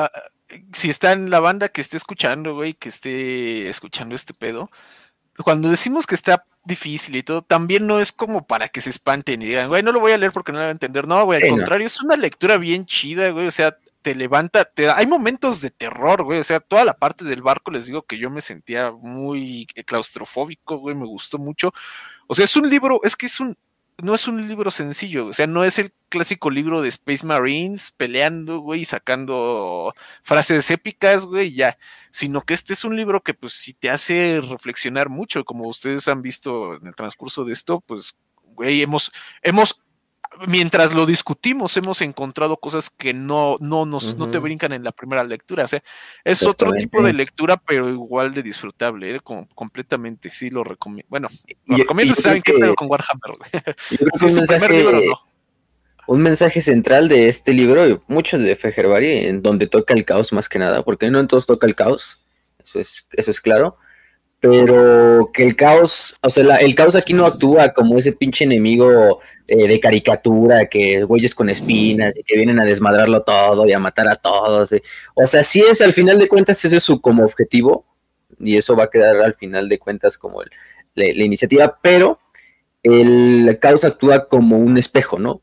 Ese espejo hacia nosotros como seres humanos de que sí, güey, el caos en realidad no son ni los demonios, ni los pinches dioses oscuros, ni sus servidores más fervientes, sino somos nosotros mismos, ¿no? En nuestro pinche corazón, en nuestra alma, tiene, toma todo lo que es lo que es bueno y nuestras virtudes y las termina convirtiendo en pinches vicios asquerosos y en y en y se aprovecha esos de esos pequeños lazos débiles que hay ahí en nuestra alma para explotarlos y que de ahí finalmente sus agentes puedan inmiscuirse dentro en este caso del imperio, ¿no? Que es el, el archienemigo, es el que es ver del caos, ¿no? Entonces, este, eh, incluso así como, pues ese es yo creo que el de los mensajes principales también de la, de la novela. No es un, no es un, no es un caos como el que vas a ver, no sé, en pinche no sé qué te gusta. Las de Ni en la herejía de Horus, ¿no? O sea, ni en el primer hereje, por ejemplo. O sea, no vas a ver ese tipo de caos. Vas a ver un caos mucho más personal, ¿no? Así interno en cada personaje. Porque cada personaje tiene como su pinche lucha propia con esa madre. Pero, pero, y sí, vas a ver al final de cuentas entidades, porque pues sí, o sea, el, la pinche Mercy, como dijeron, pues todo lo que tiene es puto demonio, o sea, eso huele eso, grita demonio, o sea, este, pero bueno, este, y todas las demás cosas, ¿no? Los, los santos, las estatuas de los santos también, como decía, tipo, no, pues yo creo que es obvio, ¿no? Que esas madres no son santos para nada, sino son pinches entidades ahí de tal manera que deformaron la, la conciencia de los camiones que estaban ahí. Ah, sí son santos, güey, a huevo, a huevo. Este, es como lo que pasa con, ah, no me acuerdo cómo se llama este güey, pero... Em, ¿Cuál? Había un santo, un niño que era como un santo, que lo termina matando el, el Fyodor Karamazov, ah, excelente TTS. Ah, que si toda la gente, no mames, que si es un mensajero de los dioses, digo, del, dios emperador y, y, la verga y no sé qué. Y, y, y, por eso se pelea con el Decius y dicen, ah, y el Karamazov lo mata a la verga, ¿no? O sea, lo termina quemando por pinche hereje. Y, y, se hace un desmadre ahí entre la Inquisición y la Eclesiarquía por ver, no, es que si era santo y no sé qué. Pero si al final se revela que ese pinche santos, pues nada más era un pinche niño endemoniado, güey. casi, casi así. Este, ¿Sabes también cuál es un tema muy amplio, güey, que creo que está como presente a lo largo de, la novela, pero evidentemente nunca está explícito? Es la autoridad, güey. Creo que juega un papel bien, bien fuerte en la construcción de la historia y de los personajes, pero eso era una autoridad viciada, güey. Una ¿Cómo detrás de la autoridad pueden existir, pues, todo este elemento de, de, maldad personal, güey, de vicios, de, de generación, ¿no? Porque todas las figuras de autoridad que vemos a lo largo de la historia, en realidad representan pues vicios, ¿no? Representan un lado negativo, pero eh, eh, escondido enfrente de esta fachada de, de, de, solemnidad, ¿no? Por ejemplo, en Bathory, güey, vemos pues esta pinche sed de sangre, güey, y estos vicios de maltratar a la gente, de torturarlo. El padre de Deliverance, eh, pues habla mucho de la manipulación, ¿no? De los fraudes, de, de cómo este güey hasta en cierta forma obtenía placer de poner a esta Asenat en, un, en una posición de, de disyuntiva, ¿no? Y de duda, o de hacerla sufrir con su pasado. Y lo mismo con esta hermana de la batalla, güey, la que era la, la líder, como, o sea, ella ante su gente se presentaba como esta figura incuestionable incorruptible, cuando era la primera en poner en duda, pues, toda la, la doctrina, ¿no? Entonces, lo que vemos es esta una serie de figuras de autoridad que en su momento son incuestionables, ¿no? La, la jefa de las hospitalarias, güey, un literal santo en vida, una pinche hermana de batalla bien cabrona, güey, el mismo comisario Lamarche, güey, o sea, él tiene una imagen ante sus soldados y, y para atrás es otro pedo completamente distinto. Y todas las figuras de autoridad terminan en una tragedia horrible, güey, o sea, terminan eh, sufriendo pues ahora sí que eh, el, cobro, ¿no? De sus propios pecados a lo largo de la historia. Entonces, esa es una temática que me pareció bastante bonita, bueno, o sea, bastante chida, ¿no? Te, levanta muy buenas, este, pues sí te da mucho que pensar, ¿no? Es cómo tienes que afrontar la autoridad, ¿no? Que al final del día una autoridad, por más institucional que sea, al final pues representa una persona que es falible, güey, que tiene bastante las mismas fallas que probablemente tú tengas, güey. Entonces creo que eso sí también te da un mensaje bien interesante. Y hasta interesante el nombre de la novela, Requiem Infernal, ¿no? O sea, el pedo de Requiem, los que no sepan qué es un Requiem o de dónde viene la palabra Requiem, pues viene del latín y significa descanso, o sea, eso es lo que en, en, la iglesia católica, pues es simplemente el ruego por las almas de los difuntos, es decir, cuando hacen, por ejemplo, los rosarios que hacen aquí en México es un tipo de Requiem, si lo quieres ver así, o sea, es una oración por las almas de los difuntos antes de su entierro, para conmemorarlos o para recordarlos pero es por las almas, ¿no? Esas almas que pues ascienden, digamos, al cielo. Lo curioso es que, bueno, al final de cuentas, el título es Requiem Infernal. Sí, o sea, todo el libro también es como una, vamos a ponerlo como si fuera un rito, una oración por aquellas almas que se pierden a manos del finalmente el archienemigo que es el caos, pero que no van a ser recordadas, o sea, es un requiem infernal porque estas almas, el, finalmente un requiem es para que esas almas sean recordadas, ¿no? Para que no se pierda la memoria de esas almas y puedan seguir ascendiendo, ¿no? En este caso no, en este caso pues las almas van a ser olvidadas porque pues, sí, o sea, lo que quieres es purgar al caos y es lo que pasa al final del libro también, o sea, eh, entonces eh, lo interesante es que es un, es un anti-requiem, ¿no? No es un requiem santo, sino es un requiem infernal, es un requiem para olvidar porque esto ya pertenece al infierno, a la disformidad, a lo que tú quieras, ¿no? Entonces, creo que esa es la interpretación que nadie le da al título, ¿no? A lo mejor puede llegar ahorita a Peter ah, la llamada y decirme, no, vete a la verga, no lo significa eso. Te lo puse porque era de una banda de metálica, una cosa así de, no sé, de una banda de metal. No, no, en realidad es cuando al final este pinche Jonah mata al, Ojos de Plata y el Ojos de Plata le dice, ah, en realidad tú eras el Requiem,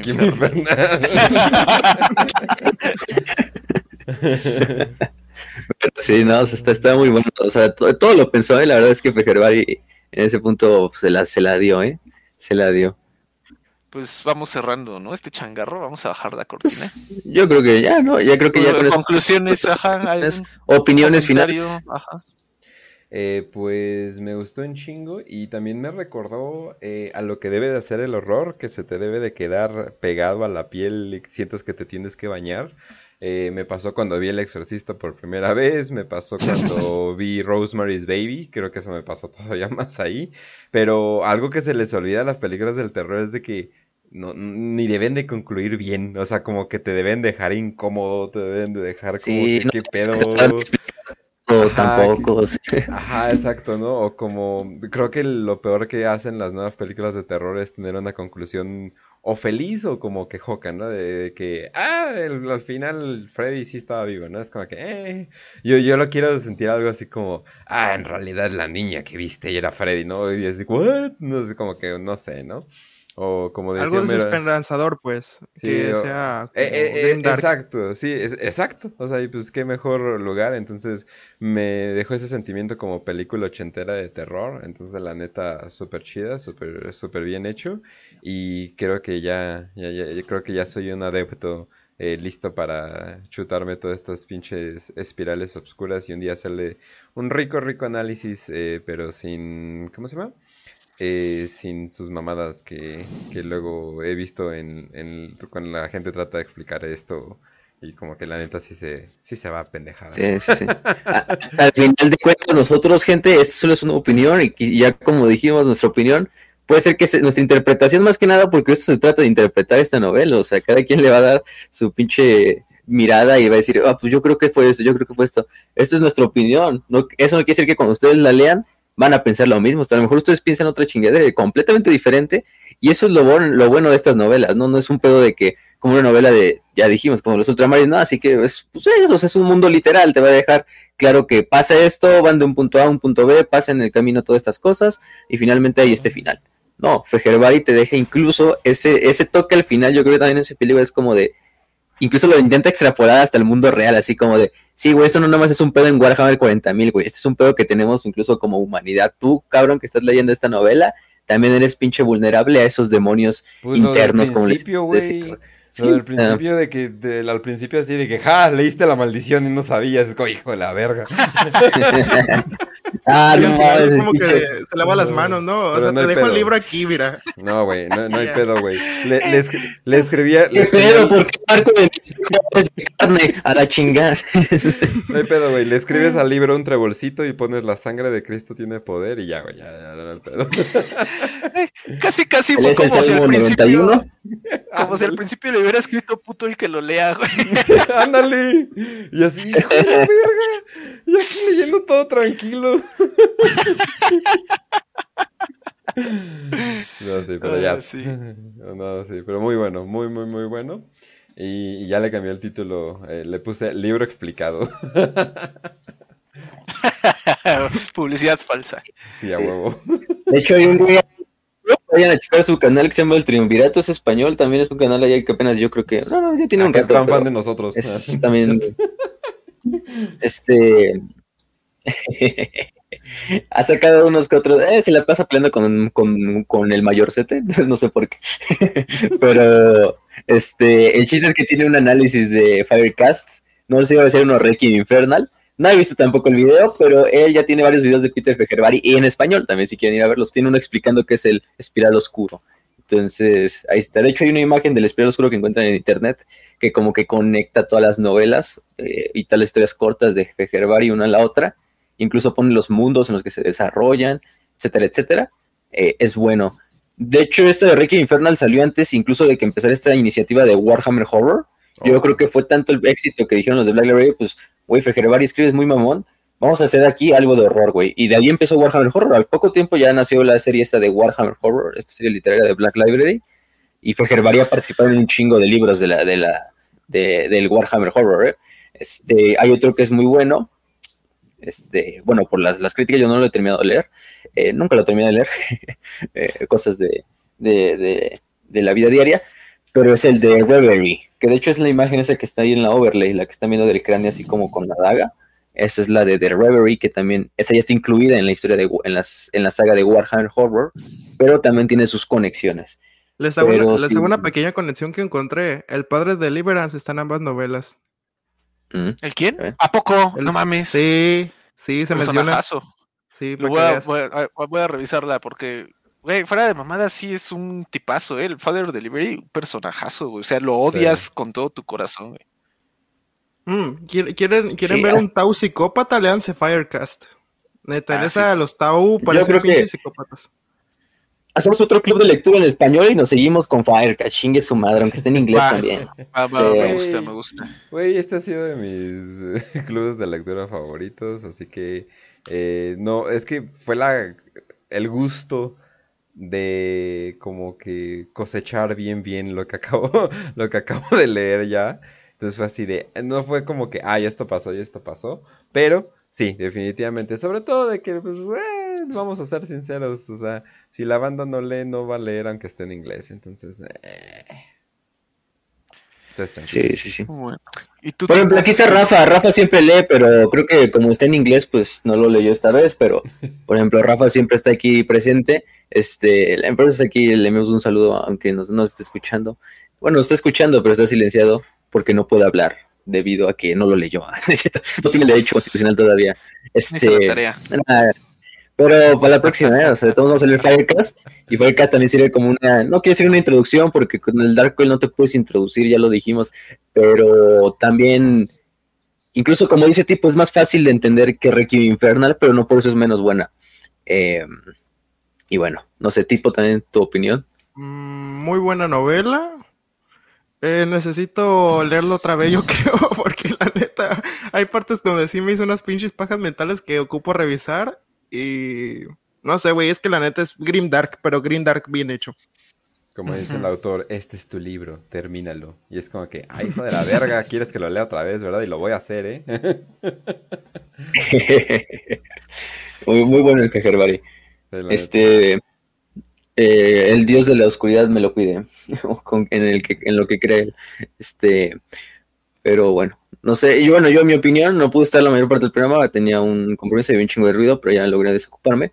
Afortunadamente llegué al final y pudimos explicar algunas otras cositas, pero pues yo creo que es uno de los libros, esos pocos libros de Warhammer que, que te dejan esas incógnitas, ¿no? Así de qué pedo, ¿no? Y, y ese pinche libro yo cuando lo terminé de leer sí me quedé así pensando varias horas así como de, bueno, ¿y qué pedo con esto? ¿Y qué pedo con esta otra subtrama? ¿Y con este otro personaje? Y, y si sí será así, ¿qué quiso decir el pinche Peter? Eh, al final de cuentas vas a decir que vas a encontrar en tu propia mente que no llegas a, la verdad, a muchos lugares, pero lo interesante es que pues, cada quien al final se hace su propia versión y eso es lo más, es un libro que te da a pensar en Warhammer. Y, vaya, Warhammer tiene buena literatura, pero su literatura no es de que te deje reflexionando, o sea, es una historia, pues son historias de guerra, o sea, simplemente como ya lo dijimos, pum, pum, punto A, punto B y ya lo que pasa ahí. Este, eh, y también se agradece, ¿no? O sea, también se agradecen, pero una de vez en cuando, como esta de Requiem Infernal, de horror, que sí es un horror, incluso, incluso de diente totalmente diferente a algunas historias de Warhammer Horror, o sea, no creo que haya otro horror escritor. cósmico mezclado con suspenso y como dijo Kench, película ochentera. Exactamente, o sea, no hay otro, hay otros, hay otros que intentan hacer su, su esfuerzo para hacer historias de horror y les sale bien, como cuando leímos las novelas, las historias cortas la vez pasada, pero, pero no como fue Herbari, ¿eh? No como fue Herbari. Sí, sí, tiene un pedo así muy, muy, muy tradicionalista de lo que era Warhammer antes, ¿no? O sea, está así súper pinche grim dark, así asqueroso, así de que te hartas de lo puto oscuro y deprimente y desespera, de ese esperanzador o de esa madre, este, que no hay esperanza, pues, este, em, y, vale la pena por eso. Entonces, sí, si traen, Si traen la escuela de pinches videojuegos noventeros, principios de los 2000 de terror, güey, todo Silent Hill, Alone in the Dark, este, Eternal Darkness, Güey, este libro les va a encantar, porque tiene toda esa pinche atmósfera. Eh, sí, cierto, no lo había pensado. Cuando se cambia el mundo de Silent Hill, se parece mucho a este, cuando aparecen lo que son las cosas turbias en, la novela. Igual en Eternal Darkness, güey, que tenías hasta un medidor de, cordura y cuando se te bajaba, güey, hasta te podía salir así como un control de, güey, se te rompió tu control. Y así de, ¿qué pasó? Estaba bueno ese juego. este, exactamente. Los amnesias también. Ah, este, claro. Otro, otro, otro gran. Que te entiende esa atmósfera, o sea, es una pinche atmósfera bien ominosa que tienen estos libros. Este, incluso el de Fabricas, que es una zona de guerra, y tú puedes decir, ah, bueno, aquí está un poco más abierto todo. También algo que ayuda es que este es como un pinche lugar hasta cierto punto, pues, se siente claustrofóbico, tanto la puta nave como la misma ciudad del Coronatus, el anillo Coronatus, pues eso ayuda. Pero eh, creo que con eso podemos irlo terminando. Y gracias a Kill por dar el resumen de la, de la historia. Vaya que se las perdió. Eh, creo que muy, muy buen narrador. Por eso ya saben que es nuestro cuarto integrante de WPP. Eh, y aquí pues está ahí. Muchas gracias a él y a, Tipo por también leerla. Em, a los demás que pues no pudieron leerla, sí, es una novela que solo van a encontrar en inglés. O sea, estas historias no, yo no he visto ningún libro de Peter Fejervari traducido al español y no creo que nunca vaya a ver. Entonces, este, eh, de hecho, incluso dentro de la Black Library el güey es muy nicho. O sea, si te preguntan, tú dices Graham McNeil, Dan Abnett, Densky, Baldwin, pues la gente lo reconoce instantáneamente, ¿no? Pero cuando dices Peter Fejervari, dicen, ah, chinga, ¿quién es ese güey? Pues no, o sea. y en su eh, casa lo conocen. Y en su casa lo conocen, pero yo creo que es una de las mejores joyitas de Black Library actualmente que puedes encontrar. Entonces vale la pena que vayan a leer todo el Dark Oil, si saben inglés. Eh, algunas ya están en, el, en la biblioteca de Telegram, algunas no. Por ejemplo, la de Reverie, que es la otra de terror, o entre de terror en realidad todas, este, también ya está colgada ahí en la, en la, en la biblioteca. Solo busquen Warhammer Horror y ahí les van a salir varios libros y por ahí está el Reverie, de Reverie se llama. Este, y bueno, creo que con eso podemos ir terminando. No sé, Kenchi, ¿tienes algo que decir antes de despedir? Me da risa los güeyes de que, ah, voy a buscar chuc, chuc, chuc, chuc, chuc, novelas de adeptas sororitas. Chuc, chuc, chuc. Ah, voy a leer esta. no, no, a modo es que acabo de leer. Yo quería ver cómo purgaban herejes, no cómo se convertían en este... Esto es Warhammer. Pero sí, eh, entonces... creo que es lo más puro de Warhammer que te puedes encontrar también así en ese sentido es el viejo Warhammer, el Grim Dark, no es el que aparece Gilliman renaciendo y salva a todo el mundo. o sea, sí, o sea, Warhammer también es de héroes, pero gran parte de Warhammer también es de lo culerísimo de este pinche universo. O sea, no, no crean que es como sororitas cantando cancioncitas de, del panadero con el pan y mamás así. Este, hora de Warhammer, hora de Warhammer. este, o, o, así los primarcas platicando como si fuera pinche este Friends o no sé, o sea, no mames. Este, creo que mucha gente nueva tiene esa idea de Warhammer, lamentablemente, pero pero aquí, con eso, con, con esta novela se lo quitan, ¿eh? Se lo guardan muy bien de la mente. Dicen, no lo verga. Y a lo mejor incluso ya no vuelven a tocar Warhammer en su vida. este, algunos. Pero, pero bueno, este, entonces todo Kench. Eh, sí, eh, todo muy bien, eh, lo disfruté mucho. Eh, quería ver si este autor había hecho cosas como que aparte, aparte de Warhammer, pero nomás no encuentro nada. entonces, vaya que este autor es... Me parece que sí, creo que... Mm, no, no, no recuerdo en cuál había participado, pero me parece que sí ha hecho otras cosas aparte de Warhammer. Eh, el güey tiene una cara así de pinche de psicópata también, ah, ¿cierto? este, está la verga. Pero, pero, pero, no sé, creo que, a ver, déjame ver si lo encuentro. Verga, sí, no me acuerdo en dónde lo vi, pero... Sí, exacto. Sí, sí, sí, dime, porque la neta no, no, no, encuentro nada. Eh, ah, ya le vi la jeta, ya le vi la jeta, sí. Ah, sí, completamente. tiene, tiene, tiene cara de psicópata. Oye. Se parece al de. Ah, es cierto, el de. Es el güey ese del pinche juego ese que banearon así, de donde salías a hacer tiroteos. este... ¿El de Anger o algo así? Sí, de, no, ¿cómo se llamaba? Hey, no, no me acuerdo cómo se llamaba la chingadera. Hatred. Ese güey que salía así. Hatred, Hatred, ese mero así. Este. pero sí creo que ha hecho más cosas, ¿no? No me acuerdo qué tal, pero pues. No creo que nada se haya hecho Warhammer. El güey tuvo que empezar por otra cosa, entonces. Eh, algún día lo descubriremos. Pero ah, creo que creo que en ese libro, en ese video de donde explicaban la, la espiral oscura sí lo menciona que había escrito otras cosas, pero no, no, no, me acuerdo. No, y el güey cuando leen sus novelas se nota que tiene inspiraciones de todo. Por ejemplo, la de Firecast se nota que es como, ay, ¿cómo se llama esta? La del el autor de Joseph Conrad. Ah, puta madre, se me fue el nombre. El ah, de las El corazón de las señoras que después fue Apocalipsis ahora, ¿no? La película de Apocalipsis. Pero no me gusta tanto la película, la neta. Sí, a mí tampoco. a mí tampoco. Shame. Igual es Conrad, güey. Que, por cierto, de ahí viene Conrad Kurz, ¿no? Su nombre. sí. Sí. Sí, pero eh, es como, o sea, nada más para terminar, es un buen balance. Eh, no es tanto como, por ejemplo, Las Presas del Águila, que no fui gran fan, aunque tal vez porque le hice el audiodrama y fue como que ya estoy hasta la verga de esta cosa. Pero Pero no, o sea, no, no fui tan gran fan porque sí sentía que era como que, oh, esto es oscuro, o sea, como que constantemente pegándote en la cabeza. Eh, hasta se me hacía como que medio chistoso el, el kill, kill, kill, es como que, ¿qué pedo con eso? Pero pues bueno. Eh, pero esto como que sí encuentra un balance, te saca de pedo. Eh, me gustó, o sea, me gustó ahora sí que, que para terminar, me, me gustó mucho y, y, y yo creo que yo creo que no sé, me, me, voy a, me, voy a, leer algo más ligero por el momento. TV Notas, güey. Tráeme mi TV Notas para entrar. Sí, una, una de la saga de la bestia, así para quitarme el asco. Exacto, quiero ver orcos gigantes patearlo a la madre con otros güeyes gigantes. Excelente.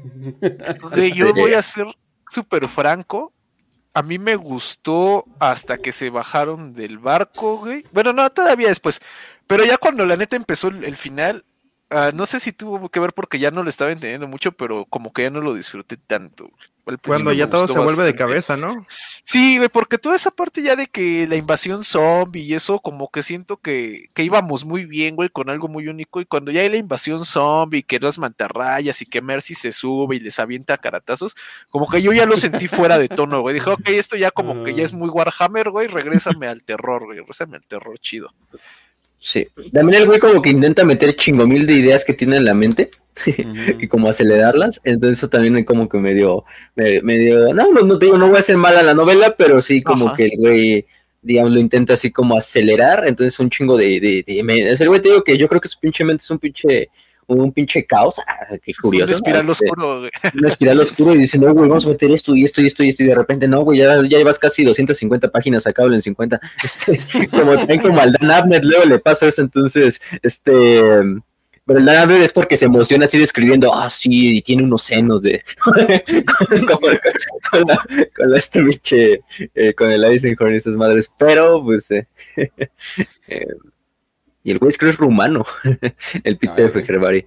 Este, eh, tiene, yo creo que algo tiene que ver de dónde viene y todo este desmadre. Pero bueno, con eso creo que podemos dar final a esto finalmente. Bueno, finalmente valga la redundancia. Este, gracias otra a Kill, a tipo cualquiera, en especial a Kill por, por la narración eh, tan buena que hizo, porque sí estaba escuchando durante, durante este desmadre. Eh, y bueno, este es el último, vamos a ponerle como así como la actividad en vivo de este año, ahora sí, del 2022. Eh, ayer hicimos pues, nuestro super especial de, con todos los creadores de contenido, que vaya que salió muy bien. Una chulada. De sí, sí, sí. De 4000 y no sé cuántos más. Este, pero vaya que tuvo muy buena respuesta de la comunidad, en chinga, la gente fue a verlo. Eh, se reunió, fue como el triunfo de Ulanor, ya dijimos, pero de, de la comunidad hispana. Eh, de Warhammer.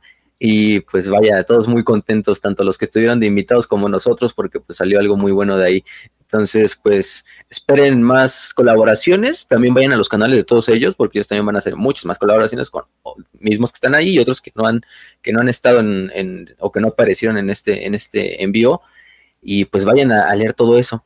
Eh, les recomendamos ir, ahorita que les dije del canal del Triunvirato, pues él tiene algo de Peter Fejerbari ya hecho en ensayos. Él hace como videos ensayo, entonces, en ese sentido, eh, pues eso les, les, puede servir. Si les interesó este tema de Peter Fejerbari eh, y toda su, su, su, su, bibliografía, ¿no? Eh, también hay unos cuantos videos en inglés bastante buenos de Peter Fejerbari o explicando a Peter, tratando de explicar a Peter Fejerbari, porque no te voy a decir que lo van a explicar. eso es, solo el mismo Peter no los puede decir. Em, y, y, bueno, yo creo que con eso ya podemos desearles una feliz Navidad, unos felices fiestas decembrinas, un feliz año nuevo, eh, que se la pasen muy bien, eh, prácticamente hagan lo que necesiten hacer, si es eso es pasárselas con, novelas de Warhammer, pues aprovechen y chinguense todo el Dark Hole ya de una ah, este, esta Navidad. Em, no creo que vayan a hacer. Este, un saludazo a la banda que nos acompañó ahí en los comentarios. La neta se me olvidó abrirlos, güey, pero pues, a todos los que estuvieron aquí a Isabel Rodríguez, a Facundo Gauto, a Tíndalos, al Erebus lealista, entre comillas, abusados ahí. a, Nelson Mancía. A, Nelson, gracias por acompañarnos, ¿eh? qué, qué, qué gustazo que, que, estuvieran aquí con nosotros. a Luis, a Shinobu, este, y creo que son todos los que están por el momento. Entonces, ya si nos falta alguno, pues, ni modo. A Frank Hirsch también.